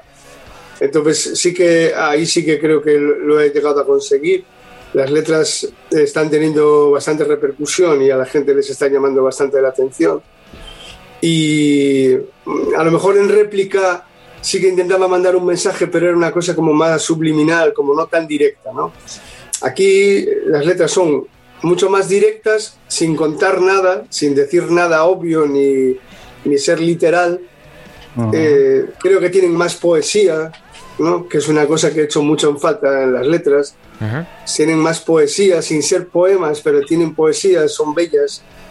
Y, y bueno, en, en cuanto al, en, en cuanto al salto en lo musical, bueno, eh, por ejemplo, la incursión de los teclados era una cosa que tenía muy, muy clara, que el, el- el siguiente disco de Echo iba a llevar teclados. Y, y creo que le han dado una frescura, a pesar de que el disco se compuso sin teclados. Sin teclados. Yo sabía que el, el disco iba a llevar teclados porque cuando estaba componiendo, yo a mí me sonaban teclados en la cabeza, pero el- nosotros llegamos al estudio sin teclados y sin teclista. O sea, luego lo de que Manuel Ramil llegara a meter los teclados fue aparte. O sea, fue una no sabíamos quién iba a tocar los teclados, no lo sabíamos, no lo sabíamos. Entonces el, disco iba sin teclados, pero a sabiendas de que alguien iba a tocar las teclas. Y, y sí, eh, le ha dado frescura al grupo, le ha dado un sonido mucho más actual, mucho más moderno. Ha sido un paso evolutivo en la parte progresiva del grupo que la tiene. Y, y bueno, estamos de verdad muy, muy felices. El, el disco está teniendo una acogida muy buena y, y es justo el disco que queríamos hacer y, y ahí está. Hay, hay dos cosillas que yo quería comentar al, respecto. Eh, ¿Quién ha sido más eh, cabezón de los dos, eh, tú o Manuel? Porque me consta que, que Manuel decía que no, que se estropeaba el disco a la hora de, de meter los teclados y, hubo un, eh, entre comillas, tenso tira y afloja entre que teclados sí, teclados no, y ese era la palabra mm, cabezón, bueno, cabezón no, testarudo, la, la palabra que, que se utilizaba. ¿Cuál- Al final, ¿cuál de los, eh, cuál de los dos eh, ganó la batalla? Pues el disco tiene teclados. Así que la respuesta está ahí. No, a ver, eh, quien conoce a Manuel sabe que es tan humilde como gran músico, ¿no? Entonces, bueno, cuando yo le dije, Manuel, quiero que grabes los teclados, por favor, quiero que grabes los teclados del disco, él me dijo, bueno, sí, sí, no hay problema y tal. Yo los grabo, pero claro, él pensaba que, porque él había oído demos previas que teníamos, y él pensaba que le iba a pedir pues unos fondos, unos colchoncitos ahí haciendo ambiente, eh, como mucho una intro y tal, ¿no? Pero claro, cuando llegó el momento de la verdad y me dijo, bueno, pues venga, vamos a ver y tal. Y le dije, no, no, pero es que quiero que grabes, pero quiero que eh, los teclados sean una, un- una parte más de- del disco, quiero que tengan protagonismo. Entonces ahí fue cuando llegó un poco el desencuentro, ahí fue cuando se, se reveló un poco, pero bueno, lo soborné con un par de cervezas y, y ya no se pudo resistir. Yo tengo, tengo que decir y desde aquí mandar un grandísimo abrazo a, a Manuel, gran amigo de la zona eléctrica. Eh, tengo que estar, eh, estoy, estoy de acuerdo con él en, en muchas cosas. En su momento tuvimos la oportunidad de, de hablar con él y hace un ratito eh, le pitaron los oídos porque también hicimos referencia a su trabajo con Rey Lobo. Él, él decía a, a propósito de los teclados en este disco de Eco que eh, y cito palabras eh, textuales, aunque me fastidie, tengo que darle la razón a Roberto y aceptar que sí, que le quedan de puta madre los teclados a esos temas. Ahí, eh, Manuel, eh, tenemos que. Yo, yo al menos, Tocayo, estoy, estoy de acuerdo contigo. Estaría. Una, una vez que hemos escuchado el disco, si nos imaginamos el disco sin la parte del, del teclado, no sería, no sería el, el, el mismo disco y sin duda le aporta un, un aura especial, casi tan especial como esas eh, olas del, del principio que, que se me antojan eh, muy cercanas eh, en cuanto a, a la geografía, a algún sitio donde estás ahora. Sí, sí, sí. Ese mar. Además, el mar está muy presente en todo el disco. Si te das cuenta, eh, el disco empieza con el mar y termina con el mar. Sí, sí, sí. Vale. Y siempre que eso lo tenía claro, que quería que empezase y terminase así. Y luego durante todo el, todo el disco las letras, en las letras aparece mucho el mar. Eh, bueno, aquí en Coruña tenemos un paseo marítimo que tiene ahora mismo creo que son 14 kilómetros, creo que es el segundo más grande de Europa. Y bueno, muchas, muchas de las letras que están en ese disco se compusieron mientras paseaba por el paseo marítimo. ¿no? Entonces, el mar está muy presente, está muy presente en todo el disco y es, es también una simbología. Es, es eh, al principio es como si bueno, aquí ya me voy a meter un poco con el tema de la portada, ¿no? Es como si el monje de la portada saliese del mar y cuando acaba el disco es como si se volviese otra vez a sumergir en el mar donde ha estado todos estos años, ¿no? De rodillas, en el, en el, de rodillas en el, en el fondo del mar, decidir morir para resucitar, ¿no? Que dice la letra de, de los años del silencio. Entonces, bueno, es, es simbólico también. Fí- Fíjate, bueno, mientras, mientras me sonaba por aquí una campanilla que, que- que decía que había alguien por ahí interesado en preguntarle algo desde el Facebook a, a Roberto. Lo, lo tengo anotado, Eh, luego, luego, luego- luego se lo digo. Mm, Perfecto. Eh, eh, tenía una pregunta relacionada con eso, porque yo también me había dado cuenta de que el mar forma parte muy, muy arraigada de, este disco. Y te iba a decir si, si esos años, eh, si esos años los habíamos dejado, esos años de silencio habían quedado en el mar. Era una cosa, te iba a hacer una pregunta sobre, sobre el mar y esos años de silencio, si se si habían perdido en el mar. Pero creo que, que- casi, casi has respondido. No sé si, si quieres añadir algo más a la pregunta que te hago. Bueno, el mar, el que vive al lado del mar y el que vive al lado de un mar como el que tenemos aquí sabe lo que es, ¿no? La influencia del mar, salir por la mañana y, y lo primero que ves es el mar y ese mar que hay aquí que es bravo, que es fiero, ¿no? Que, bueno, que, que parece que te escucha y que te, que te está diciendo ahí, cuéntame a mí lo que, lo que me quieras contar, ¿no? Que tiene mucha influencia. Entonces, eh, sí, eh, sí que eh, he estado un poco como sumergido bajo el mar, pensando, componiendo, trabajando y, y evidentemente el mar tiene mucho, tiene mucha, tiene mucha importancia en este, en este disco, sí. Por eso, Roberto, buenas eh, noches de nuevo. Eh, yo conozco bastante bien esa zona, eh, me la he pateado bastante. Eh, aparte de, de- del mar, pues lo que hay también es una ligera brisilla, ¿eh? que de vez en cuando es un pedazo de viento tremendo. Pero bueno, eh, aparte de eso, y, y ahora que estáis eh, hablando intrínsecamente de lo del tema del mar, etcétera y tal, yo lo había pensado como aquel marinero que coge el barco, se va y vuelve después de un montón de tiempo, de haber hecho un viaje largo, después de faenar. Hablando de faenar, en 2007 réplica fue mm, calificado por muchos medios especializados como uno de los mejores discos debut que nunca jamás se había realizado en la historia de España. Esto significa que nos hemos ido con las redes nuevas. ¿Qué hemos pescado por el camino ahora que volvemos para llevar a la lonja? Uf, pues mira, un poco lo que comentaba hace un ratillo. Hemos pescado frescura, hemos pescado madurez, hemos pescado un sonido actualizado, un sonido del año 2021. Hemos pescado mm, muchísimas ganas de, volver. Hemos pescado un proyecto que, más que pescado, hemos repescado en este caso.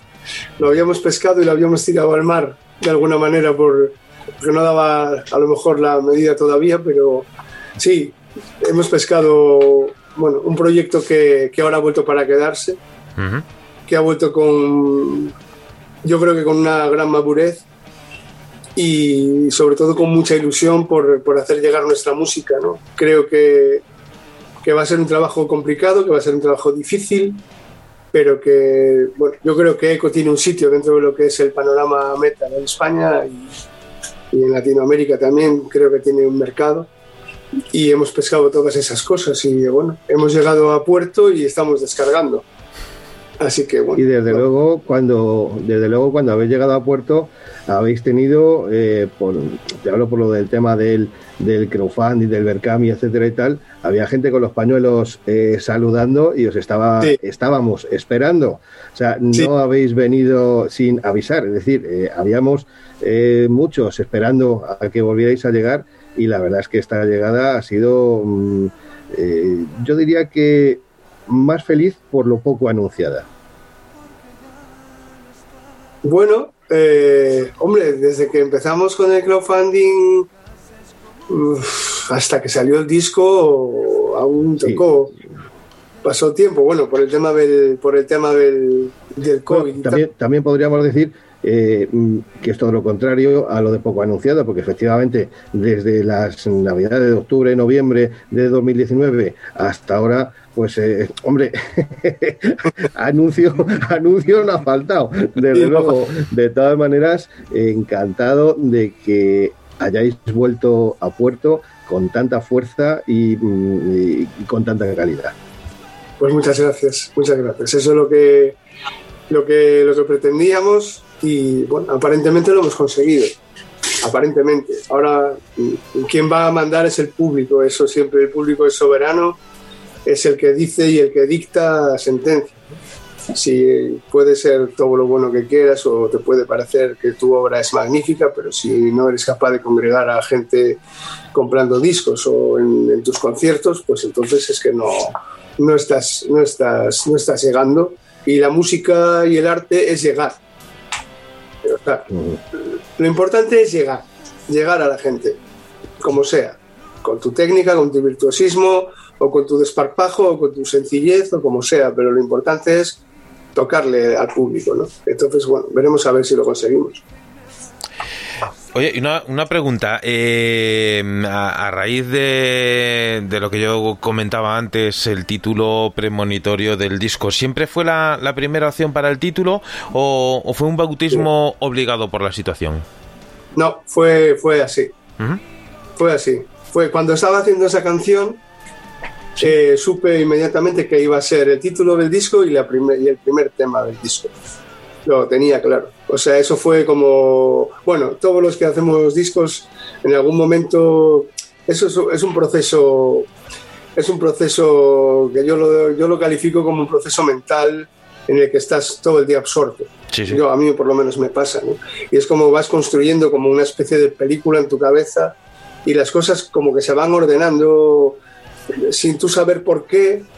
Eh, a medida que vas trabajando en los temas, dices, pues este va a ser el tercero, este va a ser el segundo. No es nada premeditado, sino que tú vas haciendo temas y ellos solos van cogiendo su van cogiendo su sitio en tu cabeza, en tu, en tu película, en, en esa historia que estás haciendo. Sí, sí. Y cuando estaba haciendo esto, este tema, este tema en concreto, Los años del silencio, eh, dije, este va a ser el título del disco porque es que además es, vamos, es que es definitorio de lo que, de lo que hay ahí dentro, ¿no? Porque esos temas son temas que se hicieron en, en esos años en los que el grupo estuvo callado.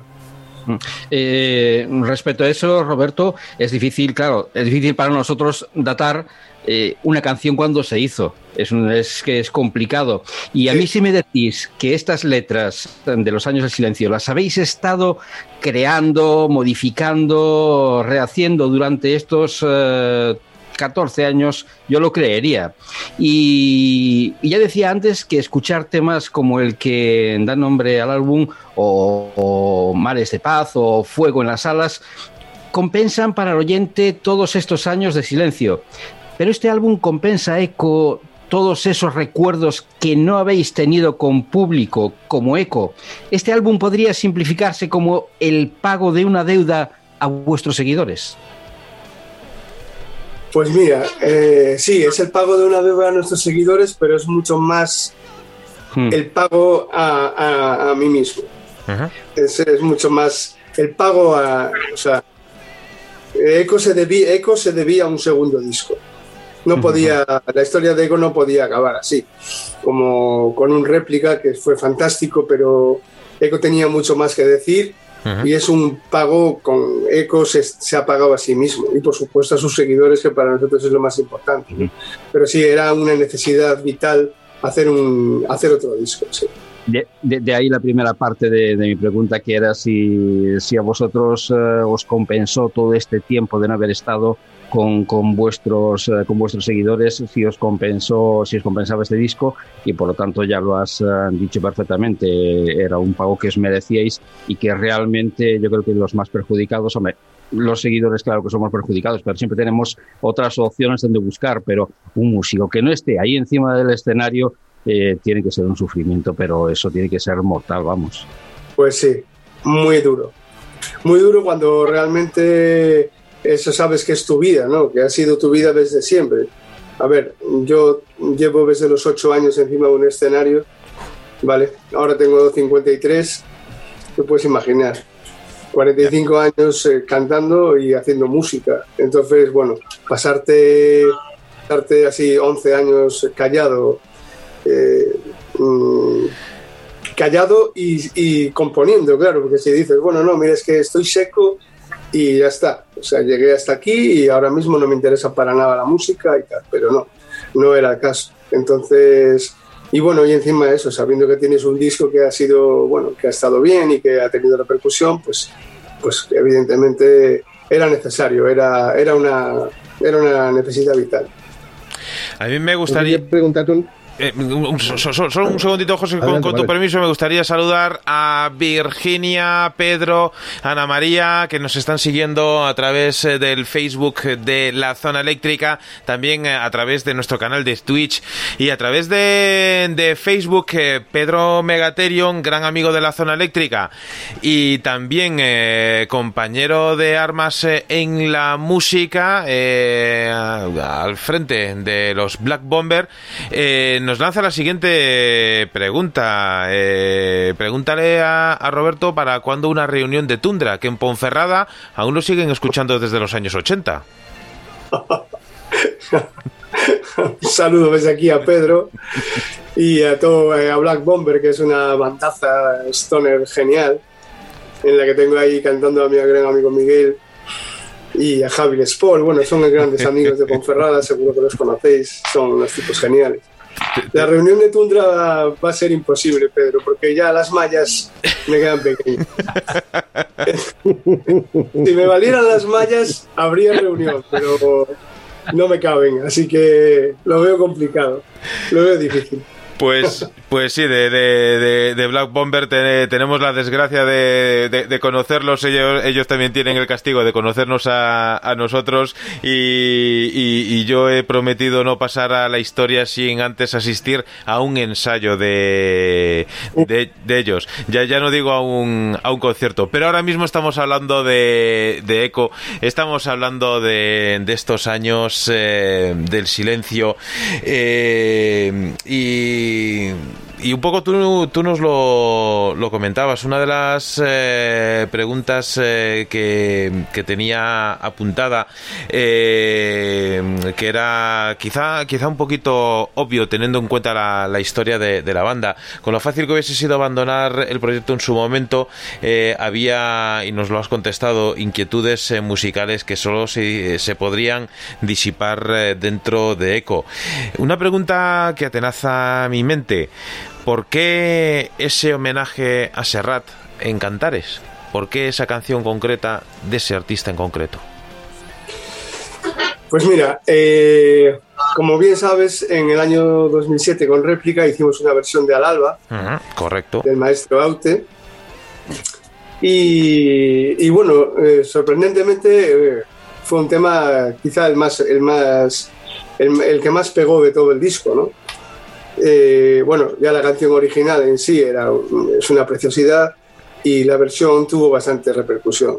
Eh, ahí me di cuenta de que, de que estábamos conectando generaciones distintas a través de la música, ¿no? Ajá. Muchos chavales de aquella época, a lo mejor con 15, 16 años, jamás hubieran eh, conocido a Aute o jamás hubieran escuchado a Aute. Entonces, bueno, esas cosas pasan. De pronto, pues cuando eres joven que te crees que lo sabes todo, no te das cuenta de que hay un pasado detrás de ti y, y descubres ese tipo de cosas. ¿no? Y estoy convencido de que muchos chavales de aquella época se acercaron a la música de Aute. Curiosamente, pues, oh, si tiene este tema, pues a lo mejor tiene otros temas que me puedan interesar. ¿no? Y descubrieron esa figura. Entonces, bueno, decidí que iba a intentar seguir conectando generaciones. Eh, porque esos, esos, esos valores de esas canciones y esos mensajes son escasean hoy en día. ¿no? Y bueno, para mí Serrat es uno de mis cantantes favoritos. Como compositor, me, sobre todo sus primeros años, me parecen espectaculares. Me parecen espectaculares.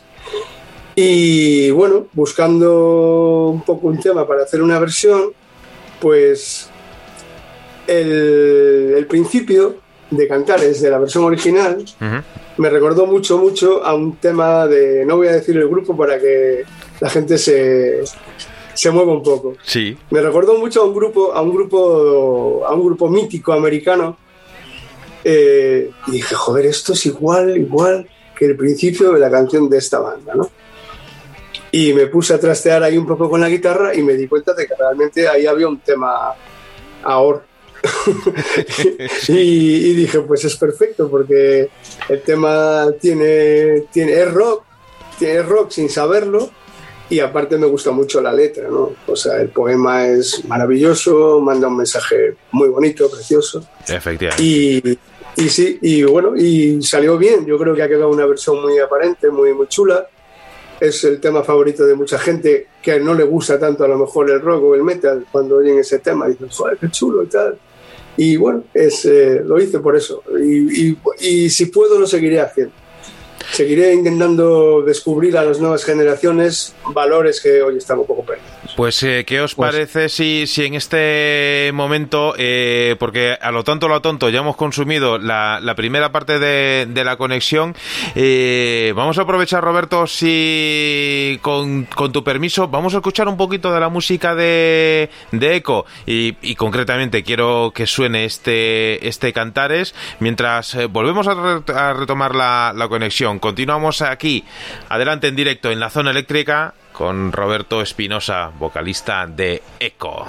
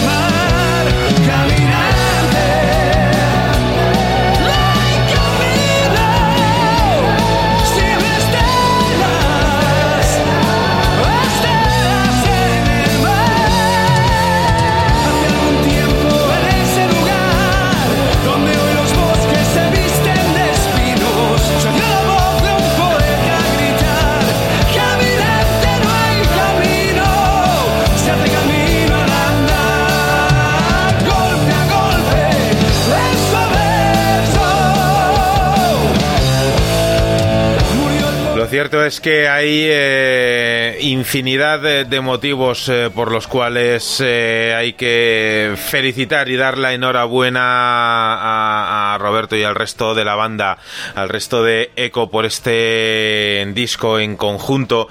Y, y vamos, a mí me llamó gratamente la atención eh, este, este cantar, es esa, esa, ese homenaje a un grande de las letras eh, en, nuestro país. Eh, y, si de cierto modo, de cierta manera, esta idea de acercar al mundo de la música eh, a, otro tipo de gente eh, que, quizá de, de- primera mano no, no estarían llamados eh, por las eh, sendas eh, del rock, si con esto, Roberto, has conseguido parte de, tu propósito, no podemos hacer más que, aplaudir la, la iniciativa, de verdad.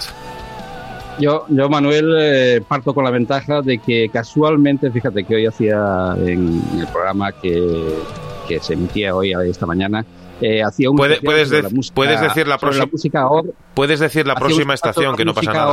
Y, y po- podría reducir en un triángulo de las Bermudas a los jóvenes que se metan dentro de ese triángulo que forman Journey, Toto. Iba, no, no, Chicago, no voy a decir Chicago, porque Chicago en realidad no empezó con dentro de la música ahora. Iba a decir a Breath, que, que se, son más, eh, que se metan ahí dentro de ese círculo y que, que, que busquen cantidad de bandas que hay y que hay, que hay muy buenas cosas. Yo no, nunca fui partidario del soft rock, de la, de la música ahora, pero sí reconozco que hay muy buenas cosas y que sobre todo que intenten descifrar eh, a quién pertenece esta entrada de este, de este tema, que, que es una auténtica maravilla. Realmente lo he gozado, Roberto, lo he disfrutado, lo he paradeado y, y yo, si soy Serrat, os daría la enhorabuena, desde luego. Pues muchas gracias. Esperamos que algún día la pueda llegar a oír y, y bueno, saber su opinión. Ya sabes que Serrat muy rockero no es, pero bueno, es un tipo muy agradable. Es un tipo muy agradable y muy, muy sensato y bueno, supongo que le daría el visto bueno. Espero que le dé el visto bueno. vamos. Sin Yo duda. sobre eso, Roberto, te voy a decir tres cosas. Lo primero, Serrat eh, es rockero y a Serrat le gusta el rock, lo que pasa es que no lo sabe. Segundo, eh, quería, quería preguntarte, eh, aparte de por la música, hay otra cosa que es muy visual, que es la portada del disco. Sobre la portada del disco me han llamado poderosamente la atención dos cosas. Eh, el disco se llama Los años del silencio, pero la palabra viene mm, tachada, subrayada por encima. No sé exactamente cuál es el, el- el formato en el que yo lo Se ha perdido. Se ha- tengo. Y luego, sobre todo, no sé si es un, un Buda, un monje en posición eh, zen, en posición de loto. ¿Qué simbología mm, puede tener, sobre todo con ese pez delante? O sea, es, es, un arte tremendo que además eh, nos trae, o por lo menos a mí me, me produce un montón de sensaciones, pero para poderlo interpretar eh, como la banda quiere que se interprete, aparte de luego la libre interpretación que tenga cada uno, ¿qué, qué me puedes decir de esta portada? ¿O qué es lo que trata la banda de decir en- eh, con esta portada para ampliar la imaginación que nosotros tenemos ya sobre, sobre, sobre la misma? Pues mira, eh, el arte lo ha vuelto a hacer una vez más eh, Artefacto de Bilbao, que fueron ya los que hicieron la portada de réplica. Eh, bueno, en concreto su alma mater, ¿no? que es Ignacio Linares, que es un, un auténtico genio. Y bueno, ¿qué simboliza? Mm, uf, pues mira, ahí vuelve a aparecer, por ejemplo, el mar, porque esa persona que está ahí está en una playa, claramente. Eh, hay como una especie de aurora boreal por detrás, cosa un poco extraña también. Y como verás, está, no se le ve la cara, no se le ve el rostro, y delante tiene a un, un Nautilus. Ese Nautilus eh, aparece en todo el libreto, eh, en, varias, varias secuencias del libreto, incluso eh, bueno, hay una página donde aparece un- un- una persona gritando y, se ve que tiene el Nautilus integrado en, la cabeza. Bueno, el Nautilus es un, un animal muy singular. Eh, ha conseguido crear unas cavidades dentro de sí, de su concha, que dependiendo de si las llena de agua o las vacía, pues puede ascender y descender dentro de lo que es el, el mar. ¿no? Bueno, a mí en un principio se me planteó, yo quería que ese animal, eh, que esa concha fuera un poco el símbolo del grupo, porque, bueno, mm, representa muchas cosas. Ya sabéis que los, los que somos de interior, cuando íbamos a la playa de pequeños, siempre nos decían, si te llevas una caracola y te la pones en el oído, puedes escuchar el mar cuando estés en casa. ¿no? Y siempre me llamó mucho la atención eso, ¿no? Además me parece, bueno, que tiene capacidad, podría estar aquí hablando bastante rato de ese tema, pero... Entonces, eh, el monje lo que está haciendo, o el monje o, o la persona que está ahí, que se supone que puede ser un monje, lo que está es sentado escuchando, escuchando ese silencio también, ¿no? Está escuchando ese mensaje sin, ponérsela, sin llegar a ponerse la caracola en el oído, está escuchando ese mensaje. Entonces, eh, bueno, tiene mucho que ver con el tema inicial, con el tema que da título al, al disco, porque, bueno, ahí representa muchas cosas. Como decía antes, cuando eh, empie- empieza el disco, que empieza con el sonido del mar, bueno, pues se supone que esta persona ha estado viviendo bajo el agua. Ha estado sentado bajo el agua reflexionando, pensando.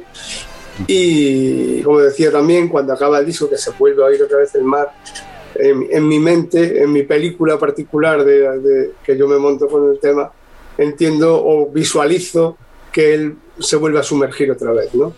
Después en el arte, dentro de, la- de las páginas del libreto, podéis ver el Nautilus en varias, en varias secuencias distintas. Por ejemplo, hay una especie de escudo heráldico que es la contraportada del, del libreto, en el que está el Nautilus atravesado por una, por una espada. Vale, esa- ese, ese escudo simboliza reflexión y lucha. Entonces, estoy aquí, estoy sentado reflexionando, soy una persona muy paciente, pero al mismo tiempo también, si tengo que empuñar la espada, la puedo empuñar, ¿no? Eh, después, para los más curiosos, eh, también dentro del libreto aparece el Nautilus y en el, en el pico del Nautilus hay una cosa muy singular que se puede ver si uno presta un poquito de atención, si no pasa desapercibida, pero aparece una cosa muy singular que no voy a decir lo que es para que echéis un vistazo y os entretengáis también un rato, pero bueno, cuando lo descubráis vais a daros cuenta de que es una cosa bastante, bastante bonita, que tiene mucho que ver con la ciudad de La Coruña, ¿no? Y bueno, eso es lo que tratamos un poco de simbolizar. Eh, el despertar, la reflexión, el silencio, pero también la lucha. Eh, sí, yo creo yo también estoy contigo de acuerdo de que es una portada muy. Por lo menos te hace pensar, ¿no? Manuel, eh, ya, que, ya que hablaba Roberto de reflexión, si me permites hacer la reflexión sobre este disco, no sin antes eh, decir o Samilo o Sansencho, ¿cuál de las dos? De pequeño. ¿Cuándo, ¿A dónde íbamos a- de pequeño? ¿A la playa? ¿A Samilo o a Sansencho? ¿Me preguntas a mí? Sí, sí, sí, sí, sí, sí. Ah, uf. No, yo. yo Tirabais venía para más a Coruña. norte. Venía para más el al norte. Venía más a Coruña, sí. Era por completar el, pues, el tópico de, vale, pues entonces borramos lo de Samil. No, bueno, mí también la conozco y es una playa sí. Vamos allá con la reflexión. Y, la verdad que esta reflexión la tenía escrita, pero es que lo que estamos hablando hoy me confirma de que no he escuchado mal vuestro disco, lo he escuchado muy bien. Y dice así la reflexión. Hoy moría Francisco Brines y recordaba sus dos últimas obras, El otoño de las rosas y La última costa, que fueron separadas por 11 años de distancia y juntas no hace mucho en una edición llamada Como si nada hubiera sucedido y en cierta man- manera es eh, aplicable a Eco. Al escuchar eh, este Los años del silencio tengo la sensación de que no nos habían abandonado y sus nuevas canciones, cada una, crea recuerdos que aunque no los has visto, no, no, no, no los has vivido, sí llegas a sentirlos. Te voy a regalar la nada, porque la nada es todo lo que tengo. Es una frase suelta que se convierte en una muestra de la calidad y calidez de las canciones que resultan del fundido de letra y música. Espero que los años del silencio den paso a otros años, pero de muchas canciones, como las que estamos disfrutando con este nuevo trabajo de una banda llamada Eco. Creo que, que, que, no erré al mencionar a Francisco Brines, al mencionar a, ese, a ese gran trabajo, a ese último trabajo en el que también habla del mar y, que un poco habla de la poesía que, que, hacías mención, Roberto, al principio de esta entrevista y que me llevaba a pensar, cuando, cuando se escuchaba, me llevaba a pensar en, en Francisco Brines, vuestra, vuestra música. Oh, pues otro, otro halago más otro lago más a sumar. La, verdad es que me voy a quedar aquí a que me estéis hablando con vosotros hasta, hasta la semana que viene, porque así da gusto. Eh, sí, hombre, es, es, es, bonito, sí. Yo creo que el disco tiene mucha poesía. Es, es eh, lo, que, lo que intenté hacer esta vez, ¿no? Que fueran, no sé, letras que puedas recitar y que te digan algo, que te, que te sumerjan en un ambiente, ¿no? que te, lo que dices tú, que te lleven a situaciones, que te metan dentro de esa, que, sean como pequeños cuentos, que te, que te... y luego mm, he intentado también apoyar las letras con la música, uh -huh. enfatizando y luego a la hora de interpretar las letras también enfatizando ciertas palabras, dándoles, sí, es, es perfectamente así, o sea, más, intento más crear ambientes que otra cosa. Y bueno, todo, todo va sumando, ¿no? Las letras, la música, la interpretación de las letras, eh, todo, todo, todo lleva a eso. Sin duda, eh, Ricardo ha dado en, en, el, en, el, clavo y en el kit de, de la cuestión. Eh, me decía Manuel que no se te olvide pasarte algún día por, eh, por Ares, que hace mucho que no pasas por, por su pueblo y, y, y tienes eh, una visita pendiente con él. Nosotros somos meros transmisores de, del mensaje. Igual que... igual que a ver si la próxima vez que nos podamos ver en persona eh, nos tomamos un A que un A siempre se lle tomó. Me ha mandado ese mensaje. Una, una en, en, en, galego, eso es un dicho, es un dicho de Manuel. Por, por... Siempre, si estás algún, bueno, si cuando estés con Manuel siempre te lo va a decir. Hay que tomar una que una siempre se tomó. O sea, hay que tomar una cerveza porque una siempre se tomó. O sea, ¿cómo nos vamos a ir de aquí sin tomar una cerveza? Efe, efectivamente, que sea siempre es el. Eh, eh, nosotros siempre lo decimos, hace, hace un rato lo, lo, sacábamos, ahora hemos vuelto a sacar la libreta donde, donde anotamos eh, las, las cañas pendientes para que no se nos olviden, porque son eh, muchas y, poco a poco las vamos eh, cumpliendo. este es un, un trabajo del cual eh, esperamos que, tengáis eh, más pronto que tarde la oportunidad de, mostrarlo en directo. Eh, si no me fallan los cálculos, el próximo día 30 en, Madrid tendréis la oportunidad de, presentarlo en la sala Rockville junto con nuestros amigos de Rey Lobo que hace un ratito estuvieron por aquí también en la zona eléctrica. y esa será una gran oportunidad oportunidad para descubrir eh, en directo a, a Eco.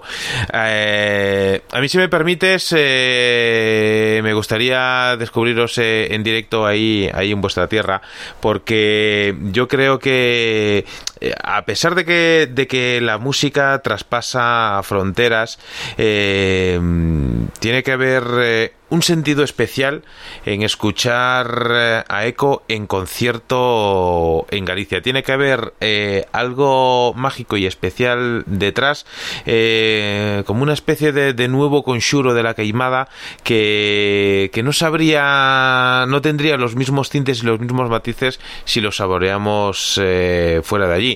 José Luis, quiero de dejarte el, el último el último turno.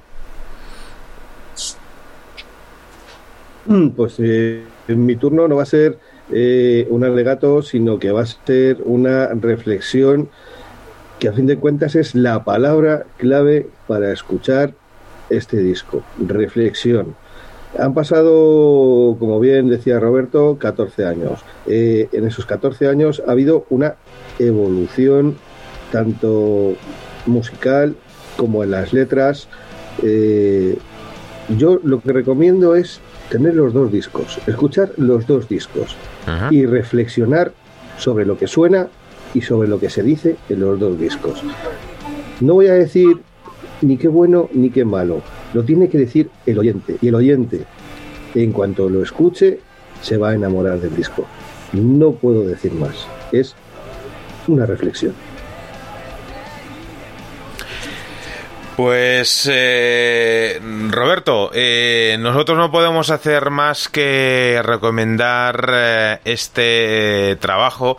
en este en este preciso instante no podemos hacer otra cosa más que maldecir el reloj que, que, nos obliga a poner el punto y seguido, pero sobre todo lo que tenemos que agradecer es que en, en un día, sobre todo en un día tan ajetreado para ti como el de hoy, que hace un rato estabas eh, atendiendo a otros eh, compañeros eh, de prensa, que hayas tenido la, deferencia, el, detalle y, la paciencia de aguantar hasta, hasta esta hora para, para poder charlar con nosotros y despejarnos dudas que teníamos respecto a este, a este trabajo. Eh, un, un, segundo trabajo, como te decía al principio, eh, que sabe cómo a, a, un nuevo disco, eh, como a un primer disco después de, de, tanto tiempo, donde se mantienen eh, algunos eh, nombres en, el nombre de la banda, algunos nombres en, en, los componentes, pero que la esencia en sí nunca ha desaparecido, siempre ha estado ahí y el paso de los de, los años, el paso del tiempo ha podido arrojar esos eh, matices que, que, a nuestro paladar musical son eh, sin duda extraordinarios. Eh, sé que es una frase muy, muy utilizada pero ya en los años 90, eh, corrígeme Ricardo si me equivoco, eh, una banda que responde al nombre de, de Pitch Mod eh, nos invitaba a disfrutar del silencio con aquel Enjoy the Silence. Nosotros ya hemos disfrutado de mucho silencio por parte de Echo y ahora queremos que sea vuestro turno para hablar y que esas palabras, aparte de contener eh, grandes eh, letras, grandes eh, líricas y, mucha poesía, estén adornadas de, de grandísima música. Roberto, ha sido un auténtico placer haber compartido estos minutos de radio contigo y quiero prometerme que esta será la primera de, espero, una, una gran eh, serie de, charlas eh, que debemos mantener eh, contigo. Quiero que mandes un gran abrazo al resto de los componentes de la banda y trasladaros el mensaje de que para vosotros siempre estarán abiertas las puertas de la zona eléctrica. Pues bueno, qué decir. Muchísimas gracias a vosotros por de verdad por vuestro por vuestro programa porque es una auténtica maravilla eh, sentarse aquí a charlar con vosotros. Mm, sois personas de gusto refinado. Eh, he estado muy a gusto. Si me permitís, eh, quiero decir que efectivamente la semana que viene, el día 30, vamos a estar en la sala Rockville con los compañeros de Rey Lobo. Correcto. Pero también vamos a estar el día 29 en Fuenlabrada, en la hora rock. Vamos a estar con Nocturnia. Es una fecha que estaba prevista para el día 1 de mayo.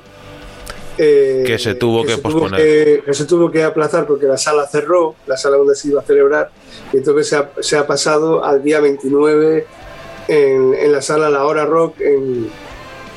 Eh, ahora se me ha ido. En Fuenlabrada. En Fuenlabrada. Ahí estaremos con Nocturnia. Y, y nada. Y si me permites también, pues nada, desde aquí ya veo, ya que veo que hay gente del Bierzo eh, ahí al otro lado del- de los aparatos, pues decirles que sentimos infinitamente no poder ir a tocar mañana a Ponferrada, que estaba previsto también tocar mañana a Ponferrada, pero bueno, ha habido problemas con el COVID y, y demás. Pero esa, esa fecha también se ha quedado pospuesta, así que muchas gracias por el interés que había despertado el concierto, porque sabemos que la, la gente estaba preguntando y tenía mucho interés en ir. Y nada más. Eh, decirle a todo el mundo que nos está escuchando, que nos está viendo, que sí, que se sienten tranquilamente, si tienen una hora libre, que se pongan unos auriculares, que escuchen el disco, que lo saboreen, que intenten ver todo lo que hay ahí, porque, bueno, no somos eh, un grupo de, de rápida escucha, eh, hay que descubrirnos, ¿no? Y creo que el disco bien merece la pena sentarse una horita y escuchar.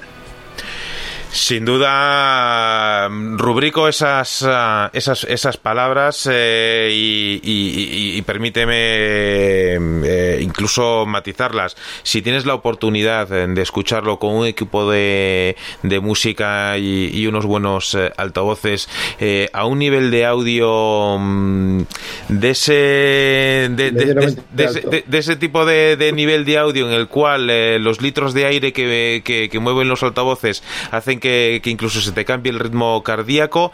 Yo, yo así lo he hecho y, y- y es más, lo, lo recomiendo. También lo he escuchado con, con los cascos, pero si lo puedes escuchar a, a- a un, a un ritmo potente, mejor que mejor. Que mejor.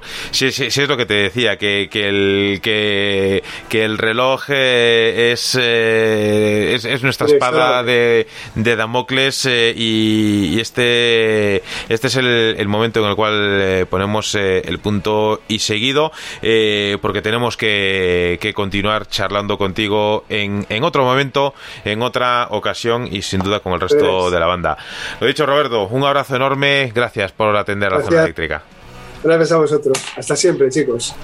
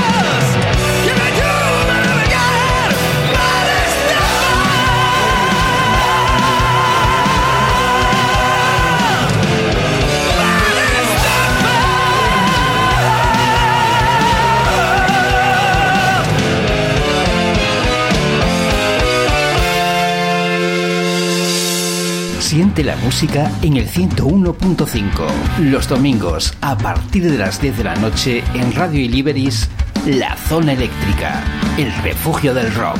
No, no nos vamos a callar. No.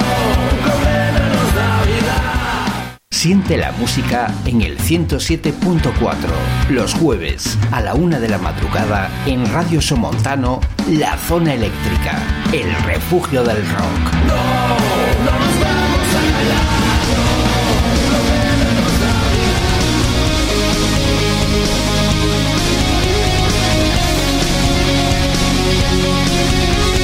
Pues ya, José Luis, eh, Ricardo, estamos en el tiempo de descuento, tiempo para hacer eh, una última y rápida eh, reflexión. En primer lugar, si me permitís, José Luis, eh, José Luis, Ricardo, mandar un grandísimo saludo a toda la gente de Duque Producciones, Loki especialmente, que ha hecho posible que esta edición de la zona eléctrica la tuviésemos eh, rodeada de grandísimos artistas como eran por un lado Pedro Gallego, el guitarra de Rey Lobo, por otro lado Roberto Espinosa, vocalista de Eco.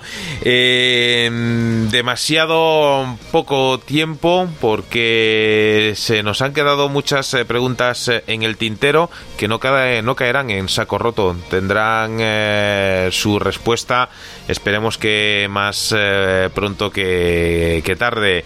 Desde aquí, eh, mandar eh, también un gran abrazo a todas eh, las emisoras eh, que semana a semana eh, tienen eh, un hueco en sus parrillas eh, este humilde programa, para la zona eléctrica, tanto en España como más allá de nuestras fronteras.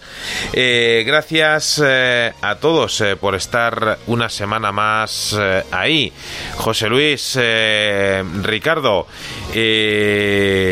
preparad los pasaportes porque la semana que viene cruzamos eh, el charco. Eh, y vosotros, oyentes, eh, estáis más que invitados, obligados a acompañarnos en ese viaje.